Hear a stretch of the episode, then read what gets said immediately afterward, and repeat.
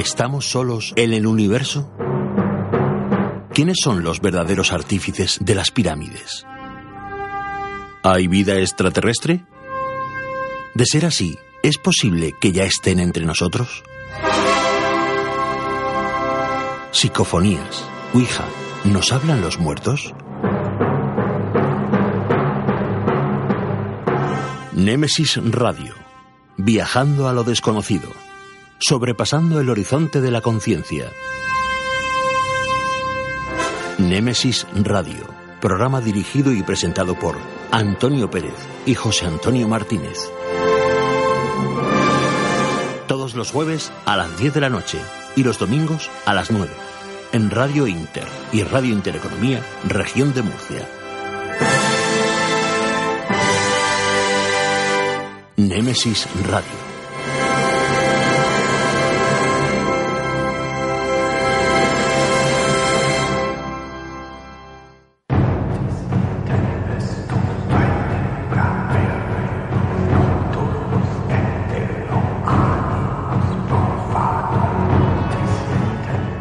Buenas noches desde Radio Inter y Radio Intereconomía en la región de Murcia. Bienvenidos a Nemesis Radio, vuestro programa de misterio. Saludos para todos los que nos estáis escuchando en estos momentos desde cualquier lugar de España y del mundo, sea de la forma que sea y desde el formato en el que más cómodo os sintáis. Lo importante es que nos escuchéis. No me olvido de saludar, de saludar a los muchísimos que más tarde nos descarguéis desde cualquier lugar del mundo. Gracias a unos y a otros. Nos encanta que seáis parte de la gran familia de Nemesis Radio. Como cada semana, con ojo avizor, ante cualquier contratiempo tenemos a nuestro particular mago de la tecnología, Juan Manuel Segovia. Y ante los micrófonos, José Antonio Martínez y quien nos habla, Antonio Pérez.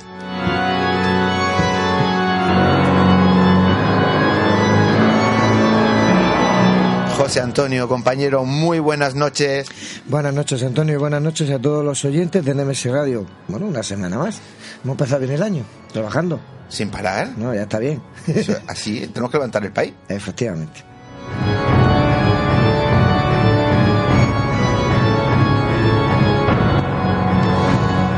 Bien, Antonio, esta mañana ha sido la presentación oficial del Congreso ante los medios de comunicación. ¿Verdad o mentira? Totalmente verdad. Ah. Hemos estado esta mañana con Jesús Pacheco, el concejal de promoción económica, cultura y programas europeos del Ayuntamiento de Murcia, presentando este sexto congreso. Y bueno, eh, llevo repitiéndolo varios días. eh, tenemos un reto muy bonito. Sí, poquito tiempo. pero Muy poco tiempo vamos a tener para promocionar y darle visibilidad al Congreso y tenemos que llenar el Teatro Circo. Pues que corra un poquito la gente, que después se quejan que es que no tienen entrada. Eh, hay que correr todo el mundo y lo que yo siempre pido a todos en estos casos, eh, vamos al boca a boca, vamos a decírselo a todos los amigos, a toda la gente que conocemos, a toda la gente que sea curiosa, que le guste el mundo del misterio, vamos a decirle que está el Congreso, que es totalmente solidario, que es para ayudar a ANDIP, la Asociación Murciana de Difagia Infantil y Botón Gástrico, y que todo el dinero que consigamos será bueno para ellos. Nada más que por eso merece la pena, Antonio. Por supuesto, pero si es que además tenemos el elenco que tenemos este año, que yo creo que nos ha quedado redondo, pues eh, miel sobre hijuelas, ¿verdad? Pues sí que es verdad. Con los ponentes. Alfonso Sánchez Mosilla, ¿de qué nos va a hablar este hombre este viaje? Pues Alfonso ha titulado su conferencia Sindonología Cuántica. Buah. Pone la física cuántica al servicio de la sábana santa. Ya sabes que ha estado investigando y trabajando en el acelerador de partículas Sí, de. Ginebra y como uno de los 23 miembros del, del, del grupo de investigación de la síndrome de Turín, pues eh, creo que por ahí va a andar y nos Los va a contar algo que posiblemente ayude a, no sé, ¿Mm? a dar un poco de explicación a cómo se hizo la sábana santa. Me parece, me parece perfecto. Hugo Semoloni, Sí, ¿qué nos va a hablar? El jaguar blanco. Madre mía, un Dios. gran chamán mexicano que vamos a tener la suerte de tenerlo aquí este año con nosotros. Su conferencia la ha titulado Señales del más allá y del más acá. Y va sobre las señales que recibimos en nuestra vida y cómo darse cuenta uno de ellas para poder tomar eh, pues conciencia de quiénes somos, cuál es nuestro propósito o misión y cuál es el camino a seguir. Normalmente no nos damos cuenta, por eso hay que poner mucha atención a esas señales. Nuestro amigo Jesús Callejo. Él, como siempre, una máquina, nos va a hablar de los guardianes invisibles. Hay lugares y personas que están como protegidas, eh, ellas, en los sitios estos en los que suceden pues prodigios, milagros y fenómenos que escapan a la explicación racional y que sirven de guardianes invisibles pues de esas personas o de esa zona. Y un, grupo, un grupo que no, yo no lo conozco, era Gois. Grupo Operativo de Investigación Sobrenatural. ¿De qué nos van a hablar? Eh, pues eh, vamos a hablar de una investigación que realizamos en Cerler. Este pasado verano, verano tuvimos el privilegio de que el Ministerio de Defensa nos diera permiso para investigar en ese lugar donde hace 27 años sucedió una gran tragedia y en el que dicen que hay fantasmas fenomenología Pottergate. Bueno, pues vamos a intentar desentrañar y, a ver si en esos 72 horas que estuvimos allí eh, sucedieron cosas. Yo creo que se van a sorprender. Sucedieron, sucedieron.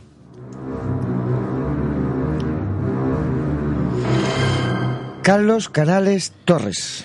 Pues Carlos Canales nos va a hablar de grietas en la realidad, fantasías cumplidas parece un poco raro, pero es Carlos Canales. Os cuento un poquito. Hay veces que han narrado eh, sucesos en, ficción, bien sea en libros, en cine, en televisión, pero que después parece ser que alguien los ha copiado y los ha hecho reales.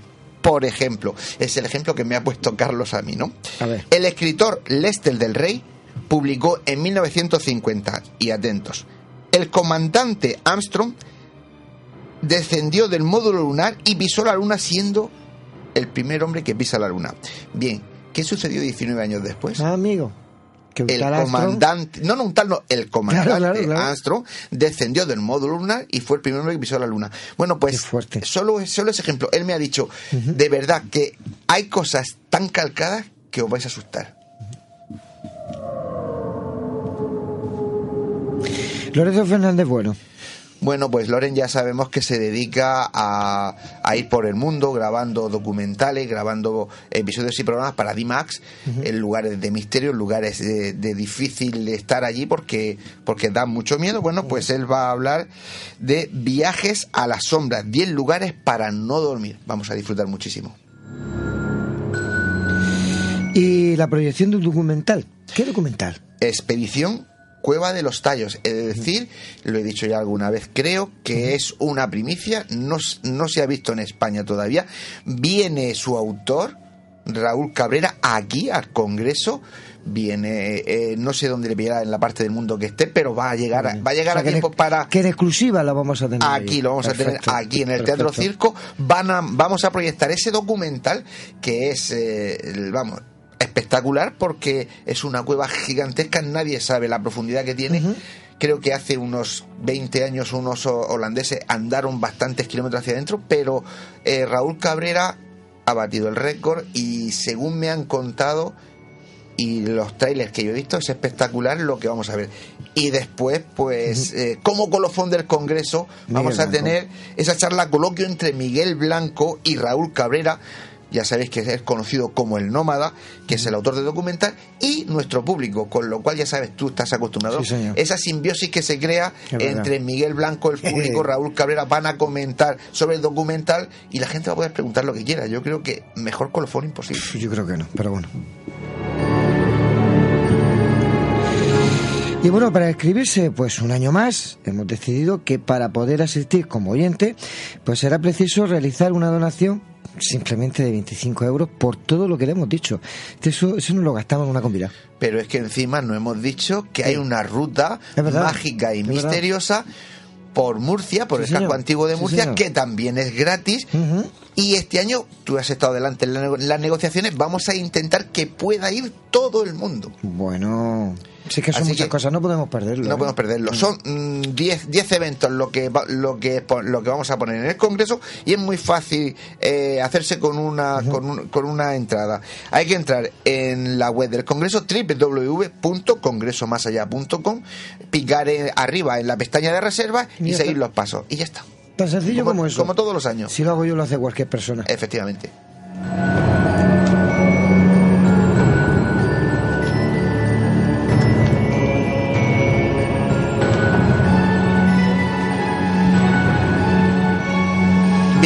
Bien, José Antonio, pues eh, vamos con los temas de esta noche. Vamos que empezamos. Pues vamos a comenzar hablando con la catedrática eh, de Geografía e Historia y escritora Isabel María Avellán sobre el campo de concentración de Albatera, el Auschwitz español.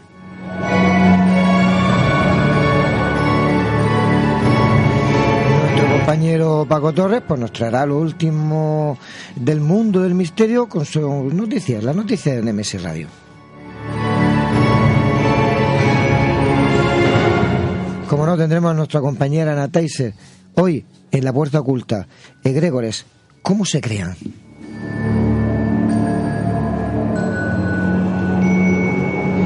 Y en historias, cuentos y leyendas esta noche la escritora y compañera ya, Mercedes García Velasco, nos hablará de una leyenda de Murcia.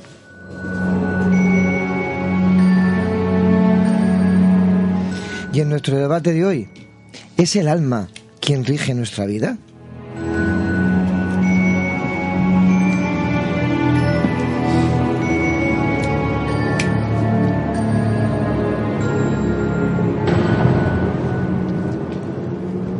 El camino es largo y está a punto de comenzar. Con pinches de la noche, poneros cómodos, agudizar las orejas, porque empezamos.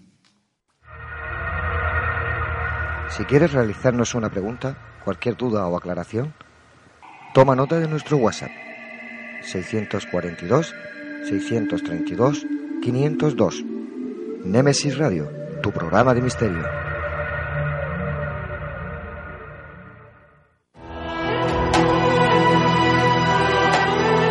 Están escuchando Némesis Radio con Antonio Pérez y José Antonio Martínez.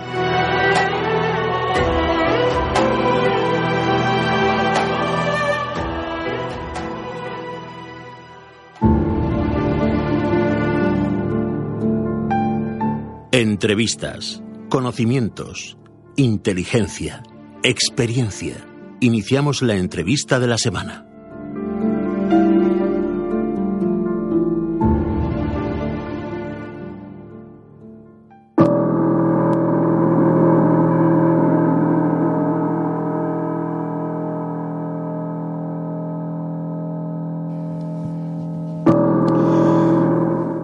Noche vamos a comenzar hablando con la catedrática de Geografía e Historia y además escritora Isabel María Avellán Cuesta.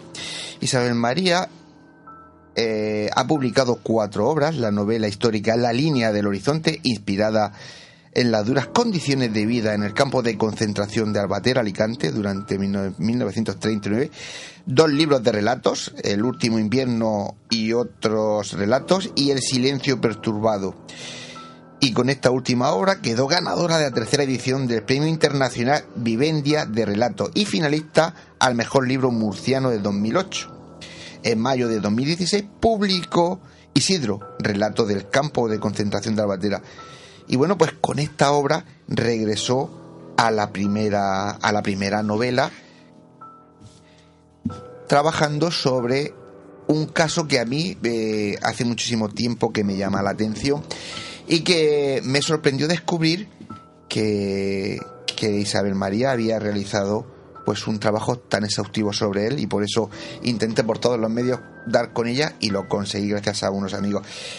Isabel María, muy buenas noches. Hola, buenas noches.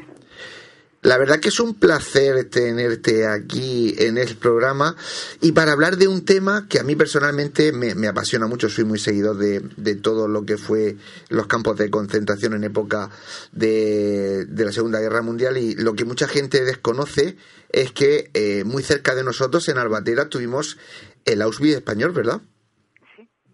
Uno de los campos más duros. Bueno, está considerado el campo de concentración más duro que hubo en España. Eh, mm, ¿Por qué hay tanta diferencia en el tiempo me refiero entre el libro La línea del horizonte e Isidro, porque son dos historias diferentes eh, en un mismo escenario, ¿no? El campo de concentración de Albatera. Sí, muy buena esa pregunta, porque yo jamás hubiera pensado que iba a regresar literariamente al campo de concentración de Albatera. Encontré los planos en, de, este, de este lugar en el año 1991, estaba trabajando en otro proyecto, en otra investigación y bueno, aparecieron, estaba en la Fundación Pablo Iglesias en Madrid y entre toda la documentación que estaba consultando encontré en un sobre pues estos planos y me los fotocopiaron. Ya, y empecé a preguntar y esto qué es, que claro, venía la ubicación y al venir la ubicación pues tenía muy fácil mm, patearme la zona bueno, fácil, sí que me la podía patear, pero lo que no podía era encontrar a nadie, ninguna persona mayor que quisiera contarme absolutamente nada de lo que allí había sucedido. Así que fue un trabajo de, muchos años, mucha paciencia, ir recopilando información. Y bueno, creé esta novela, la primera, La línea del horizonte, porque se lo había prometido a mis alumnos, les prometí, bueno, pues que tenía que, ser convincente a la hora de mostrarles que la historia sirve para algo. Y yo bueno pues la escribí con esa ilusión. Y ya, ya pensé aquí aquí se ha terminado. Ya he hecho mi trabajo no sé he dado a conocer lo que he podido investigar. No había conseguido conocer a ningún superviviente. Pero cuando se publica en el año 2000 perdón, eh, es sorprendente porque el, yo trabajaba, estaba destinada como profesora en el Instituto de Albatera y me telefoneó el alcalde de esa localidad para decirme que no, para, para mí fue una sorpresa, que no paraban de, bueno, de, de llegar eh, cartas y llamadas. Muchas personas mm, estaban en Francia, se exiliaron al terminar la guerra y ya se habían quedado allí a vivir y querían saber cómo podían adquirir un ejemplar de la línea del horizonte. Y, y bueno, así poquito a poco sobre todo a través de los hijos que contactaban conmigo, conocí a, en aquel momento a dos supervivientes. Pero bueno, mm, los grabé porque hay que grabar siempre que haces un trabajo de campo y guardé esa información porque ¿cómo voy a regresar a, un lugar sobre el que ya he trabajado? Sin embargo, no sé si estoy hablando demasiado. eh, conociste, hemos hablado que conociste a Isidro en el año 2002, él tenía 93 años. ¿Quién es? Eh, ¿Cómo era Isidro? Sí, mm, lo conocí en el año mil eh, perdón, en el 2002, ¿no? En el 2002, sí. ¿Qué? Perdón, que decía que sí, que en el 2002, creo que, que antes no lo he dicho bien. 2009, eh, 9. Ah, 2009, pues eh, yo tenía los datos del 2002, no sé por qué. No, fue en el 2009 en unas jornadas que se organizan en San Isidro. San Isidro es un es un pueblo de nueva creación que, eh, bueno, la, la, primera llave, la primera casa se entrega en el año 1956 y está construido junto al campo, donde estuvo el campo de concentración.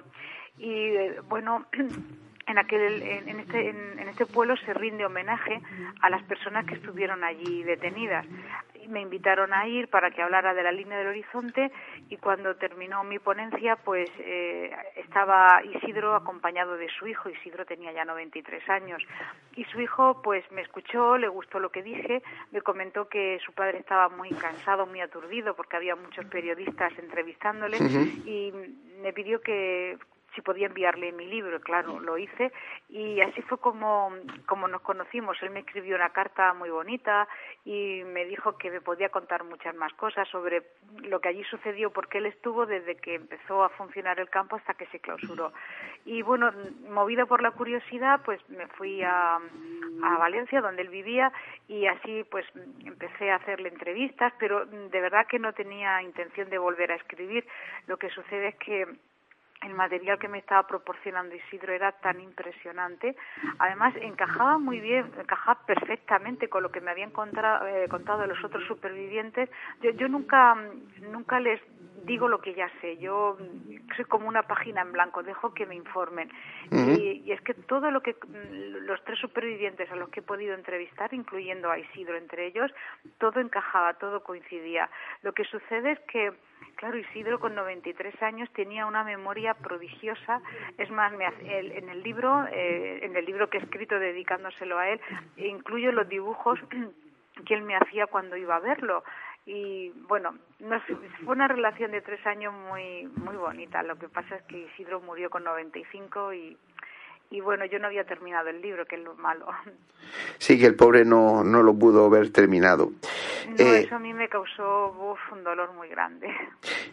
Para que la gente se haga una pequeña idea de, de, de, cómo era este campo de concentración de la batera, unos pequeños datos, ¿no? 20.000 presos en un recinto preparado para 500 cómo era ese campo de concentración, porque vamos, un chusco de pan para cinco presos al día y luego un tiempo después parece ser que les daban una lata de sardinas para los cinco y le daban de beber agua cada dos horas, eh, perdón, cada dos días.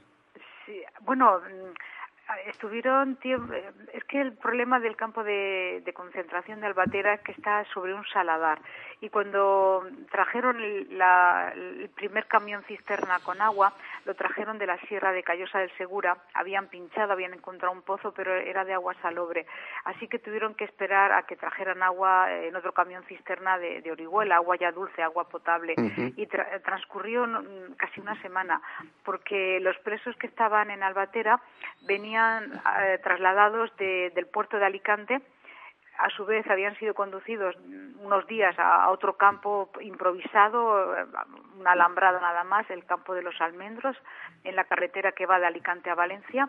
Quiero decir con esto que cuando por fin bebieron agua llevaban ya una semana sin beber, estaban, estaban deshidratados. Y, precisamente la falta de agua era lo que, bueno, todo provocaba problemas, ¿no? El hambre los hacía morir de, desnutrición, pero la sed los enloquecía, porque mm, al ser un terreno salobre, eh, y la capa freática estar muy próxima a la superficie, pues la insolación, el sol tan fuerte que hace en el sur de España, hacía que, se recubriera la tierra de una costra de sal. Y como estaban a la intemperie, porque no cabían en los pabellones, pues, pues se, destrozaban la piel o tenían quemada viva. Y en cuanto al lugar, si el lugar era estaba pensado para unos 570, perdón, 500 o 700 presos, fue construido como campo de trabajo ¿eh? durante la Segunda República para las personas desafectas al régimen republicano. Lo que pasa es que luego se reconvirtió en campo de concentración y, claro, se, se metió tantísima gente, bueno, estaban de pie, ¿no? un poquito más adelante, para la gente que enfermaba y que terminaba muriendo, creo que se creó eh, otro campo al lado, eso ya no lo encontré en los planos, eso lo sé por testimonios orales, como un campo para llevar a, los enfermos, porque el índice de mortalidad era muy elevado. Claro, eh, además eh, he estado lógicamente leyendo el libro de Isidro. Eh, era un nivel de crueldad tremendo, ¿no? He leído incluso que por las noches oscuras disparaban a los, a, los presos, hacían formar asiduamente para una inspección de comisiones y, aquellos que eran descubiertos, pues eh, los fusilaban allí mismo o se los llevaban arrastrando, lo mataban a otros. Pero Isidro se convirtió dentro del campo en alguien famoso y en un artista, ¿verdad? Bueno, esa es la genialidad de, Isidro y lo que hace que el libro sea cálido, porque yo soy consciente que es un relato muy duro. Lo que lo que pasa dentro del campo es, efectivamente es pero la gente que lo ha leído a veces me para por la calle y se lo he agradecido muchísimo porque me dicen, ¿sabes qué recomienda tu libro? Porque deja buen sabor de boca, porque es una historia de supervivencia y sobre todo de solidaridad, ¿no? Isidro era un hombre muy bueno, muy bueno y estaba allí porque, bueno, él había ido a luchar para defender la República, la República había perdido y, bueno, el destino lo había llevado a aquel lugar tan terrible, pero su imaginación y su creatividad pues le permitió salvar muchas vidas y eso es lo que yo creo que hace que el libro, bueno, pues gane en valores humanos. Sí, la verdad es que eh, el, libro, en este caso basado en la historia de Isidro, es un, realmente es una historia de amistad, solidaridad, amor en tiempos de una adversidad tremenda, la más absoluta. Sí, eso es lo que, bueno, como decía hace un momento, creo que le da calidez, porque em, em, me gusta cuando de verdad me dice la gente, mira que, que no, no, me, no estaba yo decidido a leerlo, porque claro, el título es muy expresivo Isidro, relato del campo de concentración de Albatera. Hemos querido ser muy honestos porque si a alguien no le apetece, pues, pues que no lo lea, que no lo compre. Pero bueno, cuando alguien lo lee porque se lo han recomendado, luego pues se siente bien, ¿no? Le ha gustado el, el relato porque es es positivo, termina siendo positivo. Como muy bien has dicho, dentro de la adversidad, la amistad, también hay una historia de amor, en fin.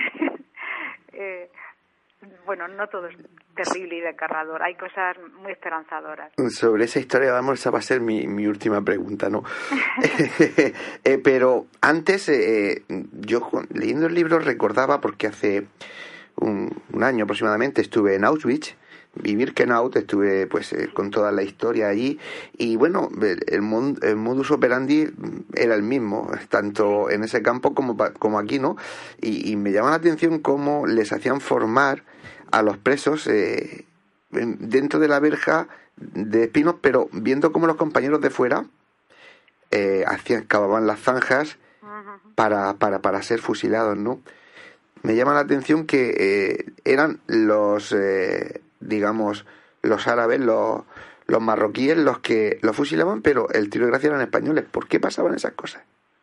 Me refiero que una cosa era uno y otra cosa hacían otros.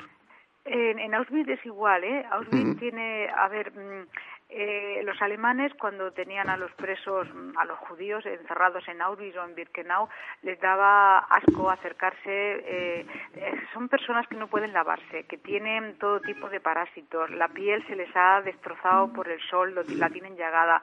Así que el contacto, tanto en Auschwitz, en Auschwitz eran los polacos, los polacos los que se encargaban de eh, estar cerca, próximo a los presos, ¿no? Y, en Albatera es igual, es la Guardia Mora la que, la, la que trata con ellos, la que está próxima a los presos si hay que ejecutar un castigo, lo que sea.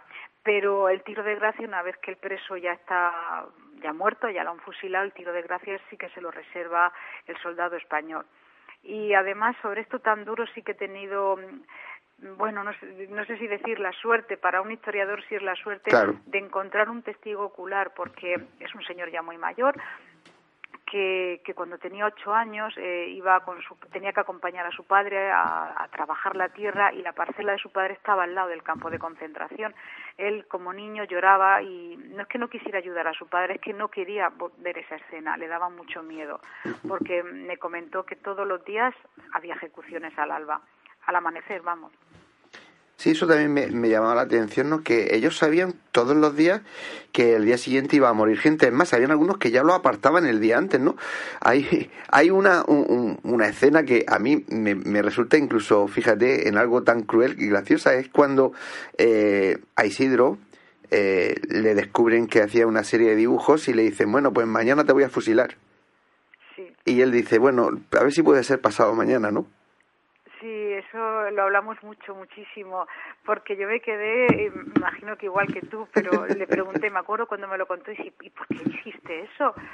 Dice, no, no lo sé. Además, se inventó que era su cumpleaños. Se lo inventó porque la, la, excusa que le puso el teniente para que no lo fusilara al día siguiente es que era su cumpleaños. Y él cree que, esa, que, que fue algo que, que, le salió quizá. Yo pienso que es el instinto de supervivencia. Dijo, si gano un día, gano un día.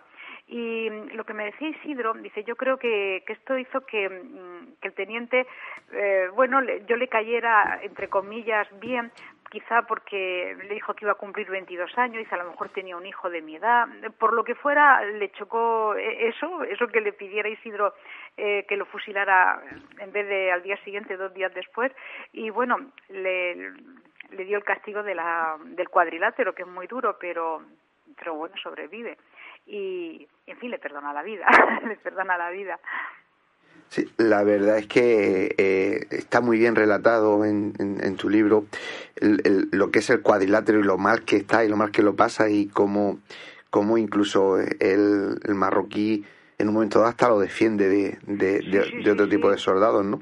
Eso, eh, el primer testimonio que tuve mm, sobre la relación entre los marroquíes y en, este, algo de, lo que yo investigo, yo no puedo hablar de lo que no he investigado, pero mm, el trato no fue malo, no fue malo, eh, quizá porque sinceramente los marroquíes eran eran mercenarios, estaban aquí por por dinero y no tenían nada concreto contra aquellas personas y no sé en el cuadrilátero que es durísimo el castigo lo está ayudando el moro que lo tiene que vigilar, el marroquí que lo tiene, digo moro porque le llamaban moro, sí, sí, sí, sí, el marroquí que lo tenía que vigilar es el que lo ayuda, el que gracias a su apoyo y a su aliento él aguanta el castigo.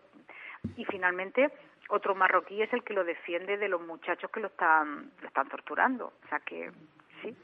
Eh, todo el tiempo él me habla con, con cariño, o sea, con cariño, reconoce que se portaron bien con él y luego otros testimonios que he podido, después ya de publicado Isidro, ¿no?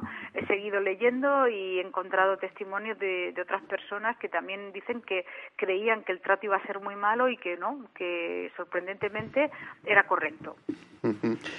Eh, es curioso, estamos terminando ya casi casi, pero otra cosa que me llama mucho la atención es, fíjate, ¿no? Eh, donde, donde estaba el campo de concentración, hoy día está ubicado el pueblo de San Isidro, que fue fundado en 1956. Y qué curiosa casualidad, ¿no? Eh, tu testigo presencial y el que te, te, da, te inspira a hacer este libro se llama Isidro, el mismo nombre que le ponen al pueblo que está ubicado encima del campo de concentración de Albatera. Es una coincidencia, lo, bueno, cuando lo estaba escribiendo lo, lo pensaba, ¿no? Digo, bueno, tengo que decir que yo mm, nunca le dije al principio, al principio, yo no le dije a Isidro que iba a escribir su historia. Lo que sucede es que mm, cuando me contó mm, lo que es que no quiero desvelar nada, claro, claro, claro, claro. Cuando él está en el cuadrilátero tiene recuerdos. Esos recuerdos me emocionaron tanto, me, parecieron de una humanidad tan tan enorme que dije, jo, esto sí que merece la pena contarlo, ¿no? Eh, cómo recuerda a él, ¿no?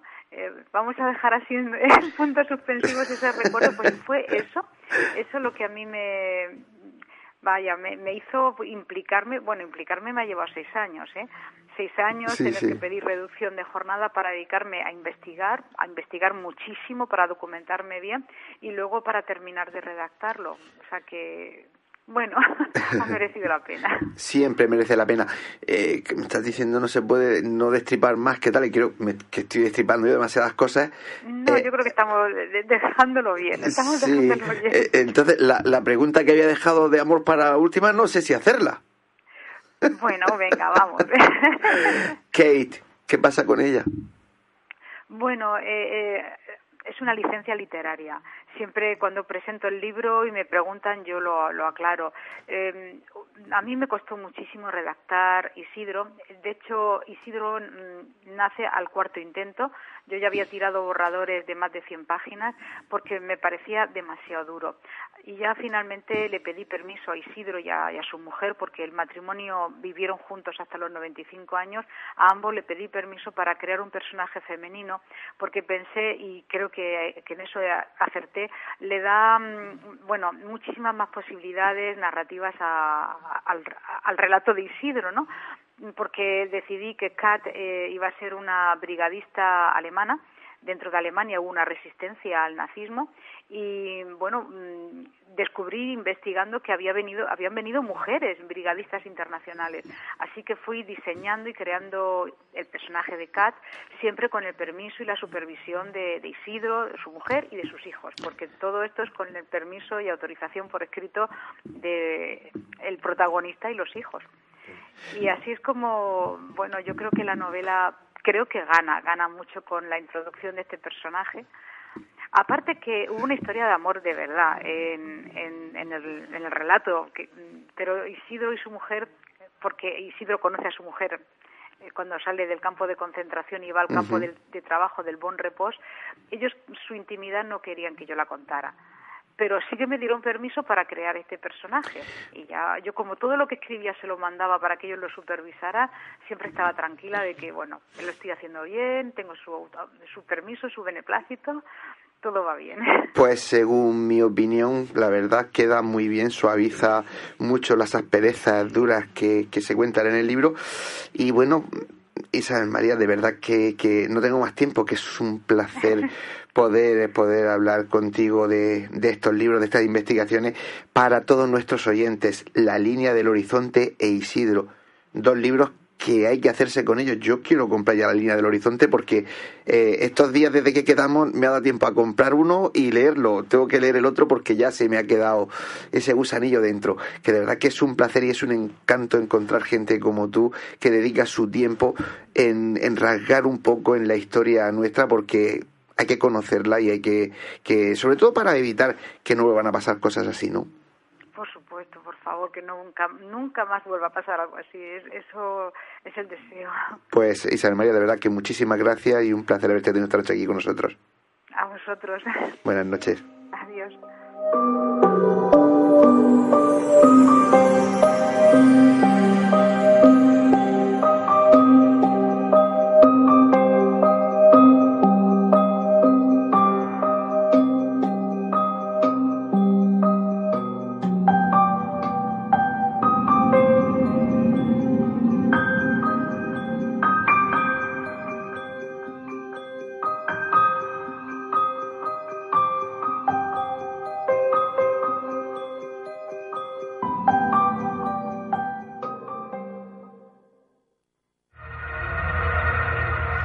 Quieres realizarnos una pregunta, cualquier duda o aclaración, toma nota de nuestro WhatsApp 642 632 502. Némesis Radio, tu programa de misterio.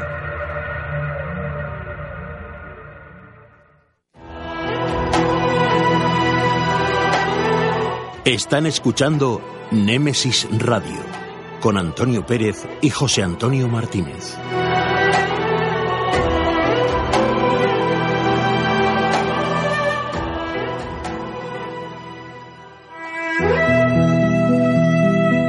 Las noticias de Némesis Radio.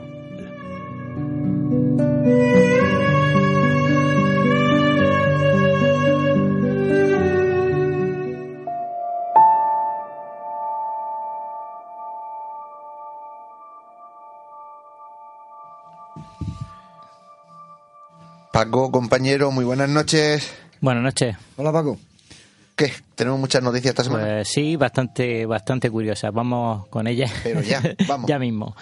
Pues resulta que tras el segundo, primer intento fallido, mmm, que no llegó ni a organizarse, esta vez los creyentes de que la Tierra es plana van a intentar otra vez llegar al supuesto muro de hielo del fin del mundo. Uh -huh. El crucero está destinado solo a los terraplanistas que piensan que la Tierra es un disco plano. La principal teoría de esta es que la creencia es un muro de hielo que separa nuestro planeta del espacio.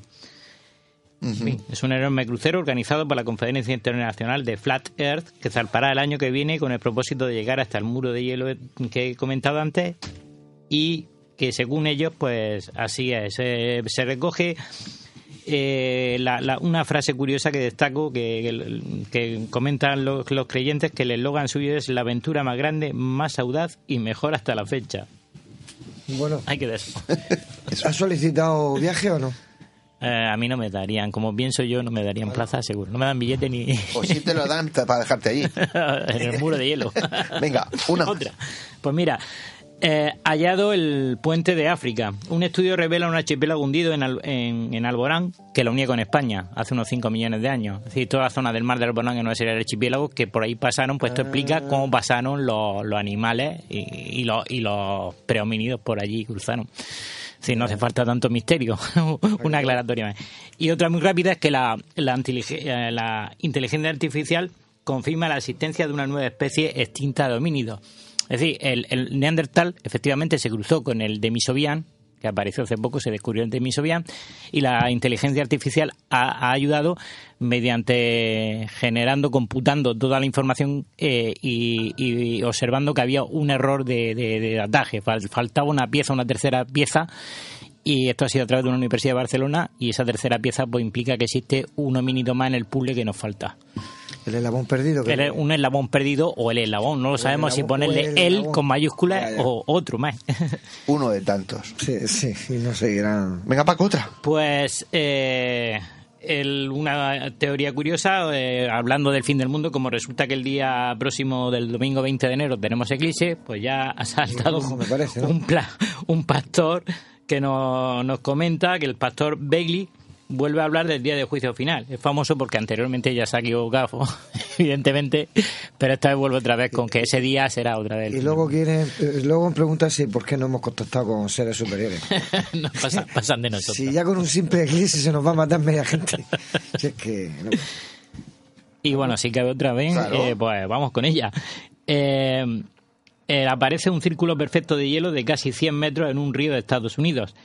El misterioso disco giratorio que recuerda a un ovni congelado ha causado una gran expectación. Esta es la explicación científica que, que se nos da a continuación, que es que resulta de que como hay una corriente de, de agua circular, pues ha ido dándole forma, el hielo ha ido dándole forma de, de un círculo perfecto, Sí. por las características físicas del lago. No. Misterio Es de la muy vida. curiosa. Me- ¿Te queda alguna más? Pues muy rapidita, Venga, muy una. rapidita, muy rapidita. Venga, ataca. Eh, desvelan el misterio de la localización de los enigmáticos Moai de la isla de Pascua. En teoría, claro, porque mm, Ah, ahí tiene su historia, su letra pequeña, y es que la excusa sería el agua. Ellos tratarían de señalar, como había escasez de agua y de recursos en la isla, pues tratarían con los Moai de señalar eh, una fuente de agua fresca, etcétera. Lo cual, mover un Moai de 75 toneladas para eso, pues, no sé yo, suena un poco... Con una, vari- con una vara clavada, yo creo que con eso hubiera. Pero bueno, lo destaca ABC, que es un periódico muy serio y, y ahí lo dejamos. Lo Sí, ahí lo dejamos. Venga, Paco.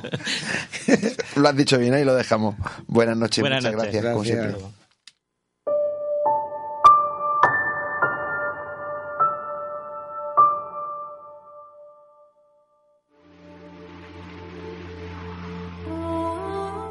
Están escuchando Némesis Radio con Antonio Pérez y José Antonio Martínez.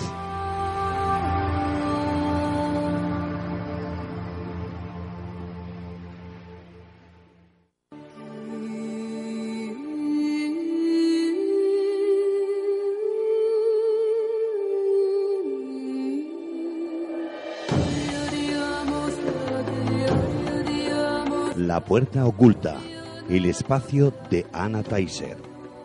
Secretos ancestrales, la vida y la muerte, otras dimensiones, realidades paralelas.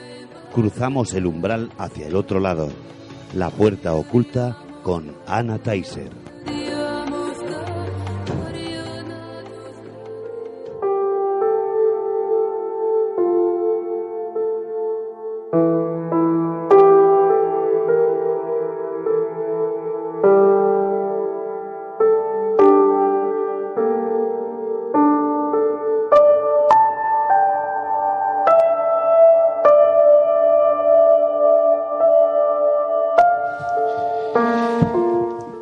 Ana, muy buenas noches. Hola, buenas noches de nuevo. Como siempre, Otra entras semana corriendo. más, sí. Ay, la semana que viene te voy a echar de menos. Y yo a vosotros ya, ya mismo. Esta noche nos vas a hablar de egregores. Sí, el de los egregores. Fíjate si te ha llamado la atención a José Antonio, que ha hecho lo que no hace nunca. Ha hecho los Ha deberes. hecho deberes. Y se ha puesto a buscar porque Ah, Perdona, que yo lo hago todas las No veces. sabía qué era pasa eso. que no me traigo los papeles. Venga. Pues ¿sabes qué pasa? Porque la semana pasada hicimos una referencia a, los, a las energías del egregor y cómo se crean. Y esta semana hemos recibido alguna llamada de alguien pues que nos sigue Claro. y saludamos a esas personas supuesto. y nos ha dicho, ¿podríais incidir un poquito más? Pues claro que sí, aquí estamos nosotros para lo que ellos, para lo que ellos quieran. Por supuesto. Bien, eh, la semana pasada empezamos hablando de que era un egregor. El egregor es, es una energía psíquica que genera el ser humano y lo genera a través de pensamientos y emociones. Una persona eh, puede generar pensamientos negativos o positivos. Cuando son de tendencia ciertamente obsesiva, lo que hace es que se está creando unos campos energéticos, una energía que se estanca en principio en los cuerpos ener- energéticos de esa persona. Eh, esa persona lo normal es que no cesen esos tipos de, emociones y de pensamientos y esta este campo energético, este fluido energético de baja vibración, se va a sentir atraído en el exterior, en el espacio, eh, por otras fuentes de energía de similares características que han creado otras personas. ¿Qué ocurre? Que esto, como todo, suma y suma y suma y suma y va creando una gran masa energética de bajísima vibración y eso se le llama egregor. ¿Qué ocurre cuando, ande, cuando alguien se suma a ese tipo de pensamiento? Estamos hablando del negativo, que también hay positivo. Lo que ocurre es que por afinidad conectamos con esa energía y nos devuelve pues lo que es. Preocupación, celos, odio, el tipo de energía que sea, con lo cual el ser humano, la persona se ve imbuido rodeado de ese aspecto energético y a la hora de sanar enfermedades, a la hora de sanar comportamiento, le es mucho más difícil. Nuestra abuela le harían lo del aliacán. Y el mal de ojo. Y el mal de ojo. Efectivamente, sí. Lo que quiero también señalar es que también hay egregores muy positivos, que son, pues, por ejemplo, los que se generan con los sentimientos y emociones, bueno, sentimientos y pensamientos de compasión, de felicidad, de alegría, de abundancia, de complacencia. ¿Cómo se generan esos? Pues de la misma manera.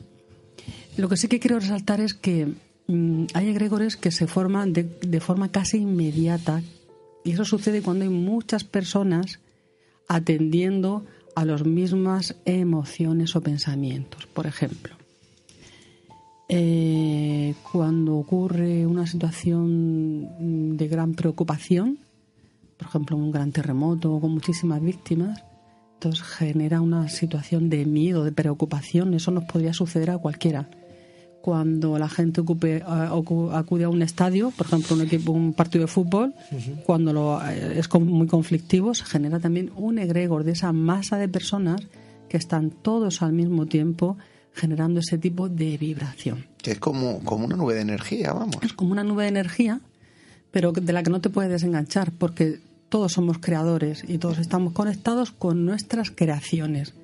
Y aunque no lo sepas y aunque lo hagas de forma inconsciente, eso actúa sobre ti. Y ocurre también, por ejemplo, cuando alguien está orando o cuando está rezando, cuando hay manifestaciones para la paz, o, si son pacíficas, que luego eso a veces se complica. Si hay pensamientos puros de paz, realmente tú te conectas con esa situación, con esa sensación. Cuando estás orando, rezando, te estás conectando con la energía o no con los eh, con la nube energética pues de la Virgen de Jesús del arcángel San Miguel de del que toque en ese momento y es verdad que por afinidad cuando estás en contacto con ese con esa nube energética tienes tienes señales y recibes porque eso adquiere tanta importancia y tanto peso que cada vez va adquiriendo como más mm, no te puedo decir que sea el alma de una persona pero sí que es verdad que casi se convierte y tampoco es tangible porque es, eso ocurre en el espacio de lo no tangible. Pero es verdad que sientes sientes ese peso. Si es una energía de alta vibración es muy sutil Fíjate que está José Antonio Corredor levantado que quiere preguntar algo. Como los críos aquí en el colegio. Vamos a ver. Yo, una pregunta que siempre, mm, cuando hablamos de este tipo de temas, es eh, si yo realmente no creo en nada de todo eso, ¿en qué me puede afectar a mí?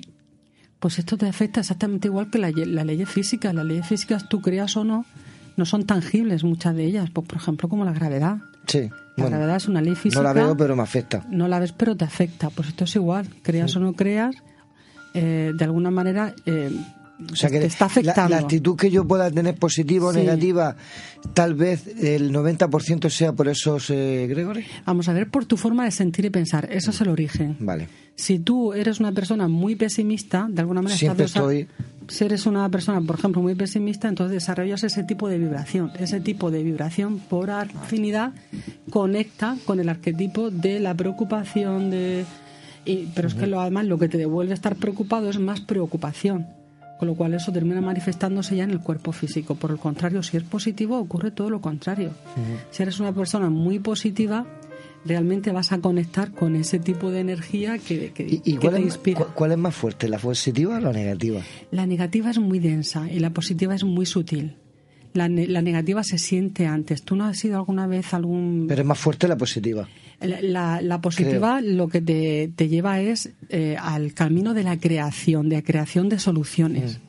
Y, la, Mm. Y la otra no. Claro, la Negativa, otra, hoy qué mal, qué mal, Sí, qué mal, sí, al final me hunde. Pero la sientes me- cuando vas a un lugar, por ejemplo, hay muchas veces que dices, oh, se me ponen los pelos de punta, me erizo.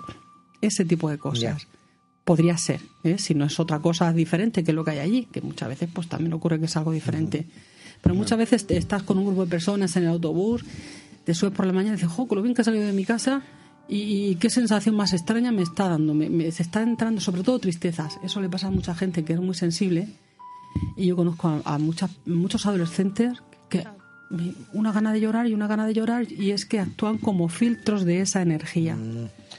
Claro, porque en personas, digamos, adultas se da, pero en la adolescencia, cuando todos los sentimientos, todas las emociones están en plena ebullición, los institutos, los colegios, Sí. eh, tiene que ser Nos- una bomba de relojería. Sí, y lo es, y lo es porque imagínate que cada, cada persona se siente de alguna manera atraída o mezclada o fundida o fusionada con la energía del otro y son energías que están como los procesos bioquímicos en plena ebullición. Y además eh, eh, hay egregores también de nueva generación, que son, por ejemplo, los que, hablando de jóvenes, los que se, originan pues, como consecuencia de los juegos de violencia. Me parece que parece que eso es algo, ¿no? Es un juego, ¿no? Pues luego hablan, comentan, ya has visto, me he comprado, hoy he jugado, vamos a juntarnos para jugar a esto. Y de alguna manera la, la sociedad es verdad que está volviendo a ser, hay, hay de alguna ma- manera como una vuelta al machismo, como una vuelta a la violencia, cuando los padres hemos intentado educar en otros aspectos. Y es sorprendente, pues eso es también un modelo, es una forma de inspiración. Esa, esa, ese cuerpo energético está ahí y nos estamos inspirando. Yo una cosa que quiero preguntarte, eh, esa, esa nube de energía, eh, positiva o negativa, la creamos, eh, pero perdura en el tiempo, es decir, si nosotros nos hacemos mayores, desaparecemos, esa nube de energía se sigue moviendo en ese sitio. Por ejemplo, hace un momento hablábamos con Isabel María de Albatera y del campo de concentración. Imagínate lo que se pudo crear allí. ¿Eso perdura en el tiempo o eso desaparece? Perdura en el tiempo siempre Porque la energía ni se crea ni se destruye, simplemente se transforma. se transforma, se cambia. Entonces lo que ocurre es que si eso desaparece y desaparece en el tiempo y en el espacio, pues por sí sola desaparece, muere. Pero por ejemplo, ¿qué ocurre en el campo de concentración de Auschwitz? ¿Qué sucede? Ahora mismo es una atracción turística, pero miles y miles y miles de personas todos los años visitando aquello, y tú y yo hemos estado hace poco. ¿qué sientes cuando estás allí? Si te paras en una de aquellas calles, estás viendo a la gente que iba y venía, y estás viendo, es que lo ves. Tenemos que hacer un programa sobre Auschwitz. Sí, cuando quieras. yo- Ah, yo, te diré las experiencias yo, que yo, tuve yo- allí. yo lo digo Lo que pasa, directo. lo que pasa que he no de, he de ser sincero y reconocer que casi dos años después aún no he tenido mm, moral para ponerme a analizar todo lo que grabé allí. Lo tengo sin tocar. Sin tocar bien. Pues Pues, por eso no tengo que cocerlo primero todo. Por Allí eso no me yo gusta. tuve muchísimas percepciones, pero el egregor, el egregor es todavía es- sigue haciéndose fuerte. ¿Por qué? Porque todos los que vis- visitamos aquello, cada vez que lo vemos en la tele, el sentimiento de injusticia, el sentimiento de, de- de- de que pudo ser pudo haber sido de cualquier otra manera, pero sobre todo el el- la sensación de injusticia, de pena, de dolor, la situación tan grave que se, que se vivió allí, eso queda todavía y es una fuerza energética tremenda. Y todos somos susceptibles de sentirla cuando llegamos allí. Y ese tipo de energías también afecta a la flora, la fauna. A la flora, la fauna y el planeta, porque el planeta es un ser vivo. Y sí que afecta, rotundamente sí. Sí, son capas energéticas de muy baja vibración que lo que hacen es, fíjate, tienen incluso fuerza para modificar, yo no te voy a decir el clima, porque el clima sigue su curso, pero es verdad que en, algunas veces decimos, siempre llueve sobre mojado y parece que las catástrofes ocurren sobre lugares muy deprimidos, muy pobres, y, y es cierto, pues esa gente muchas veces mm, está viviendo en el dolor, en la carencia, en, en, pues eso, en, en la falta de atención, la falta de educación. Y nosotros, cuando proyectamos esa, esa imagen de esos países, lo hacemos desde el punto de la qué pena, qué pena. Pero la pena no te salva, te hunde más. Claro. Sería la compasión y enviar ayuda, ir ahí En a cualquier ayudar. caso, sí. Y sí es verdad, sí que influye. Y influye, y además tú fíjate, se han hecho experimentos, pero esto hacía muchos años, esto se hizo en los 60. La capacidad de criar que tenemos, eh, estamos varias personas pensando en que la plantita que tenemos ahí la queremos matar. Fíjate tú qué barbaridad, pero eso ya se ha hecho. Y a lo mejor pues un grupo de personas X, no más de 10, no hace falta más de 10, pensando que esa planta no la queremos cargar y esa planta muere inmediatamente. Y volvemos otra vez. Eso sería lo que nuestras bisabuelas dirían, pues esto será el mal de ojo y el aliacán. Pues no es ni más ni menos que eso, pero ocurre también lo contrario. Que mucha gente pensando que alguien se va a restablecer, mandando energía positiva al cirujano y al Claro. paciente, pues eso ayuda a que salga bien. Pero tú fíjate, me lo estás contando y yo me estoy acordando de los cuentos de los abuelos. ¿Qué se hacía para curar el aliacán? Te llevaban, ahí te sentaban a la orilla del río a ver pasar el agua. A ver, pasar el agua, sí, La energía sí. Que Y te mueve te va limpiando. sí, y tú sabes que ocurre que en los sitios donde hay agua limpia que se mueva, Los ríos, los ríos, por ejemplo, los cauces de los ríos, por eso te llevaban. lo que ocurre es que el agua está muy polarizada negativamente. Y entonces los iones negativos lo que te ayudan, a- te ayudan es a hacer el, eh, limpieza energética. Claro. Y eran No to- es ninguna tontería, Y eran ¿eh? tontos No nuestros antepasados, fíjate ¿verdad? tú, sí. Bueno, con eso, con eso nos vamos a quedar. Se ha quedado José Antonio Sí, sí, con los ojos abiertos. No, y con muchas preguntas, pero bueno, como Ana, si no... Volveremos, Volveremos. Cuando consigamos rescatarla de Bilbao otra vez, le volvemos a Enseguida, atacar. enseguida volvemos. Que atrás, como siempre, un placer tenerte con nosotros. Si no te has ido, ya te echamos de menos.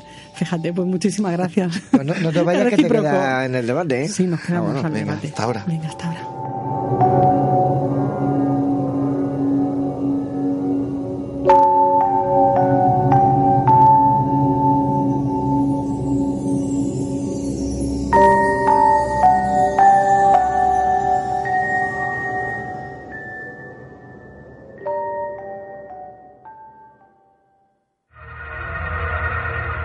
Si quieres realizarnos una pregunta, cualquier duda o aclaración, toma nota de nuestro WhatsApp 642 632 502.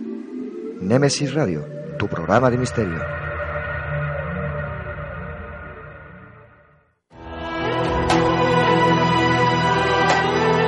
Están escuchando Némesis Radio con Antonio Pérez y José Antonio Martínez.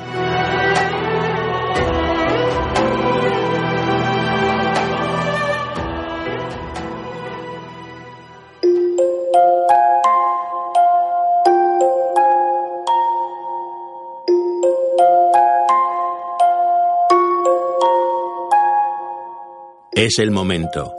Es la hora de adentrarnos en el enigmático mundo de las historias, cuentos y leyendas.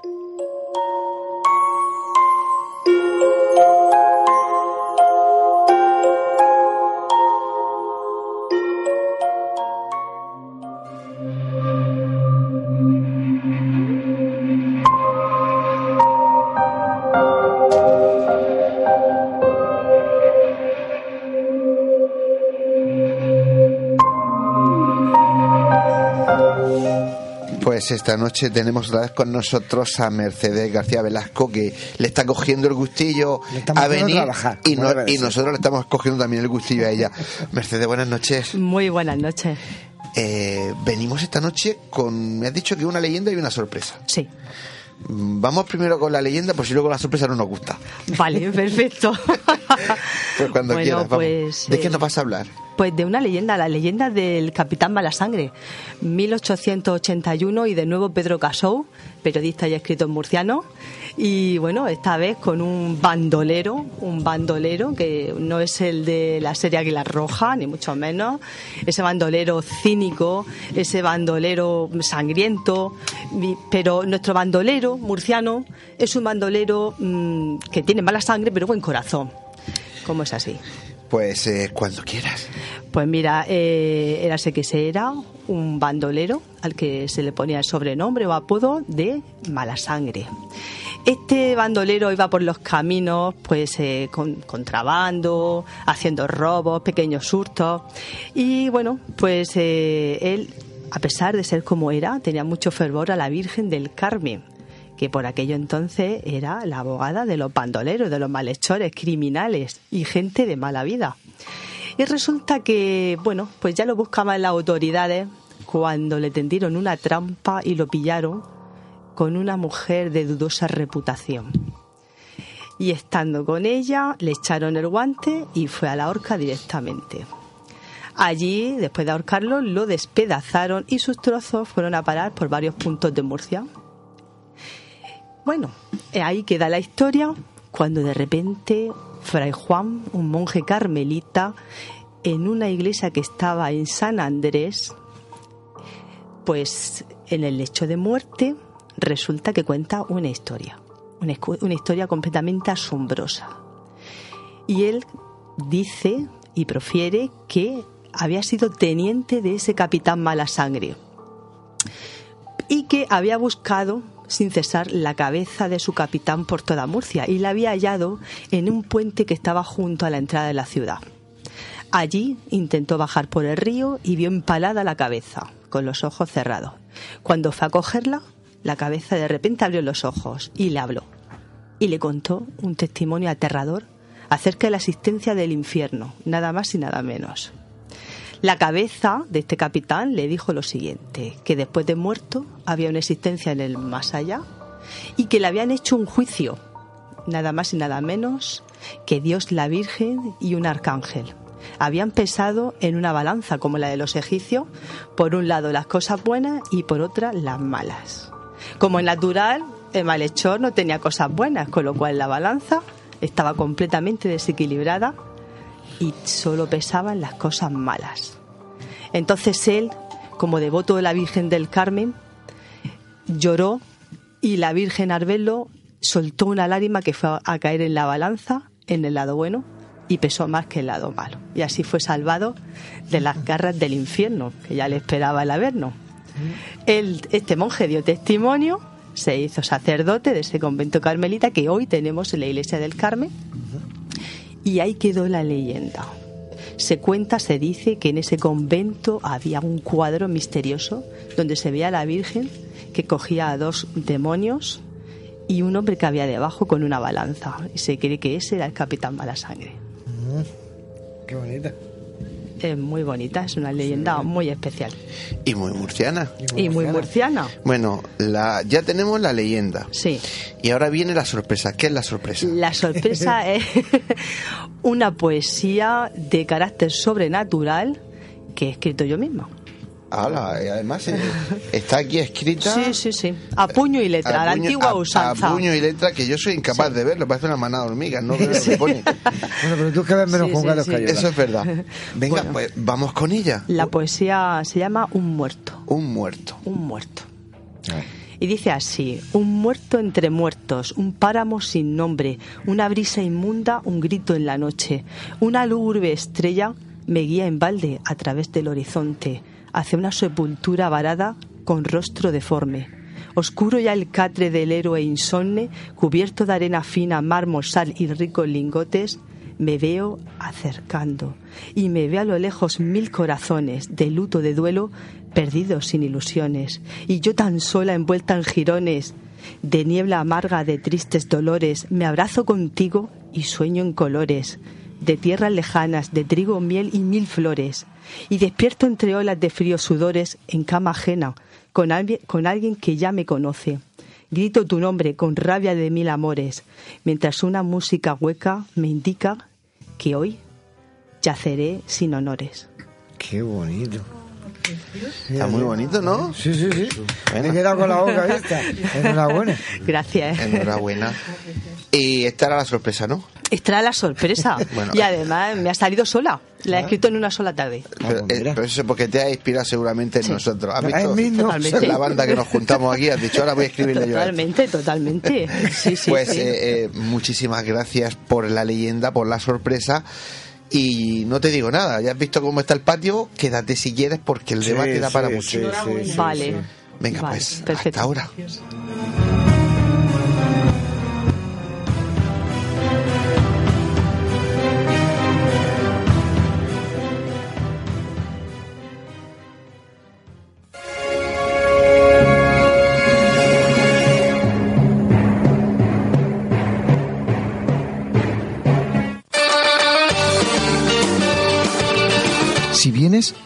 Meseguera se siente. La Meseguera se disfruta. Restaurante y Hotel La Meseguera. Por tradición y calidad, no te la puedes perder. Para reservas, al teléfono 968 840352. En la alberca y en Mazarrón, La Meseguera. Todo un placer para disfrutar y sentir. Grupo La Meseguera.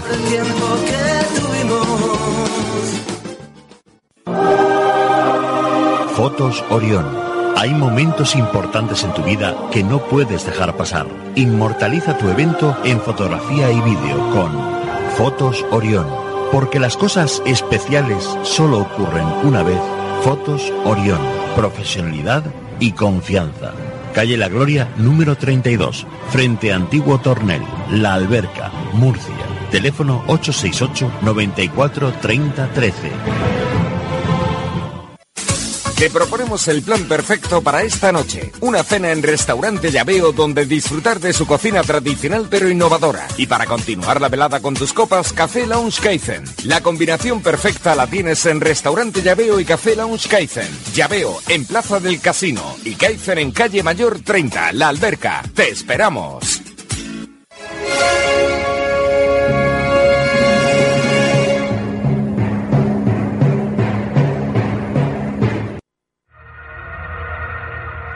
Si quieres realizarnos una pregunta, cualquier duda o aclaración, toma nota de nuestro WhatsApp 642 632 502.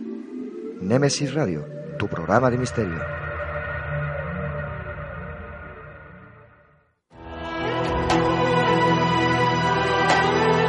Están escuchando Némesis Radio con Antonio Pérez y José Antonio Martínez.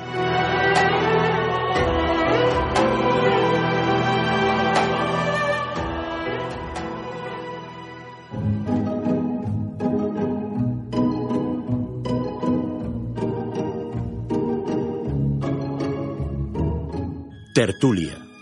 Un nuevo tema interesante nos llega a este debate.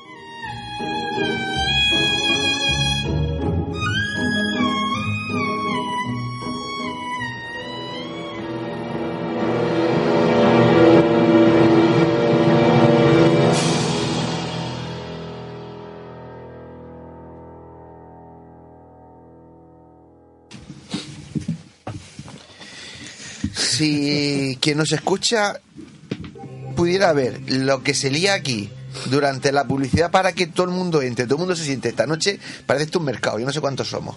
Aquí hay una tribu. Esto, Sí, esto- esta noche es la tribu, es la tribu de Nemesis Radio. Bueno. Pues eh, porque es un tema que atrae muchísimo. El alma es quien rige nuestra vida. Bueno, pues ahí os dejo eso. Sí, bastante. Ya saben que queremos escuchar lo que opinan ustedes, así que conocen nuestro WhatsApp 642-632-502. Ahí pueden dejarnos cualquier mensaje, cualquier opinión, cualquier pregunta que quieran eh, hacernos.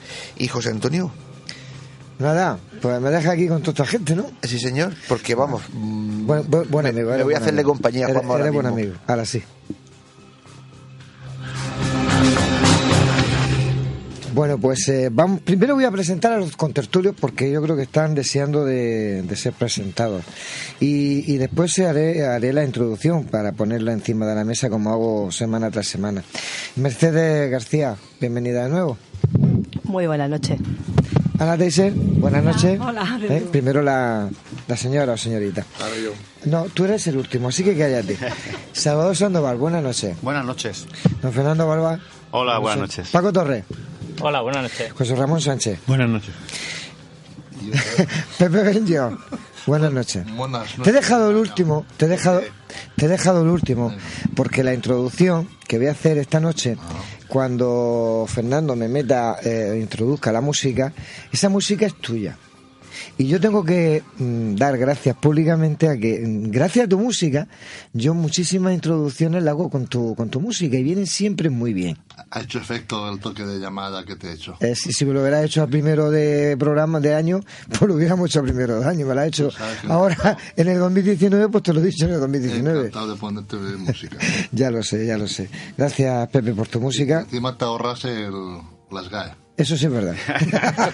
que eso es muy importante.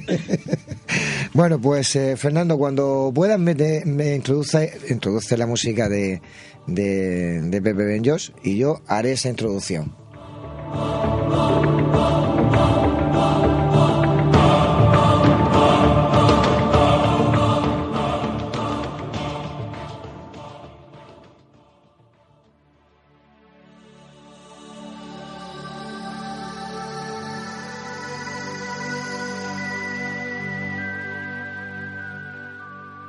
Alma. El alma o espíritu, como muchos la llaman, y que en mi humilde opinión está mal llamada, puesto que son cosas diferentes, ya desde la creación de las religiones y creencias, después de nuestra muerte, de nuestro cuerpo físico, claro está, nuestra alma inmortal se reunirá con nuestro Creador. Si tenemos un cuerpo físico y un alma inmortal, ¿los demás seres vivos también la tienen? Durante siglos nos han hablado de nuestra alma en escritos y religiones, pero ¿cómo es el alma realmente? ¿Alguien la ha visto? Todo esto es lo que las religiones nos transmiten y nos quieren hacer creer que todos tenemos un alma, que cuando nuestro cuerpo físico y débil muere, nuestra alma se elevará junto a nuestro Creador. Pero, ¿qué dice de todo esto la ciencia? Hay personas que dicen que cuando una persona muere, su peso mengua en 21 gramos, que es el peso del alma. De ser cierto todo esto, me hace pensar que estamos aquí de paso, puesto que si tenemos un cuerpo físico que tiene un final en este mundo, por lo contrario tengo un alma que es inmortal, que no sé dónde va, pero que es infinita y viviré eternamente. No sé dónde, pero estaré junto a mi Creador. ¿Será verdad o un mito todo esto? ¿Tenemos alma o es toda una parafernalia de las religiones? Pero en fin, como siempre les digo, son nuestros contertulios los que darán su opinión y ustedes los que después de oírlos tienen que sacar sus propias conclusiones.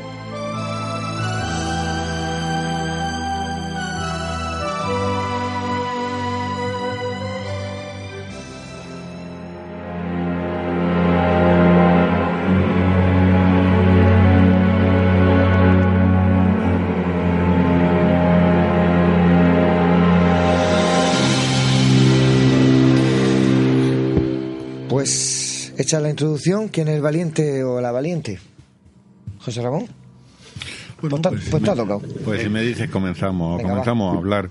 A. El- yo, creo- yo creo que lo has definido muy bien en esta introducción, porque la verdad es que el término, el término alma eh, es un término que, que se usa para, para querer expresar muchas cosas.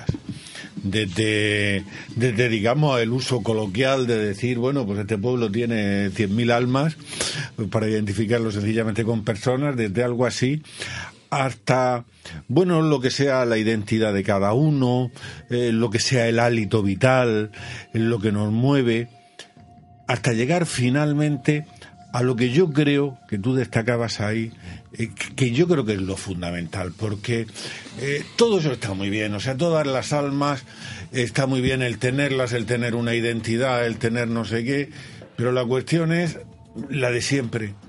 Al final, cuando nos morimos, si se muere el alma, pues, pues vaya una birria de alma, ¿no? La cosa es que el alma sea inmortal. La cosa es que no muramos. O sea, lo que queremos al final, a cuando hablamos de alma, realmente lo que nos interesa es decir, hay una parte de nosotros que permanece. Sobre eso, pues luego podemos hacer más interpretaciones.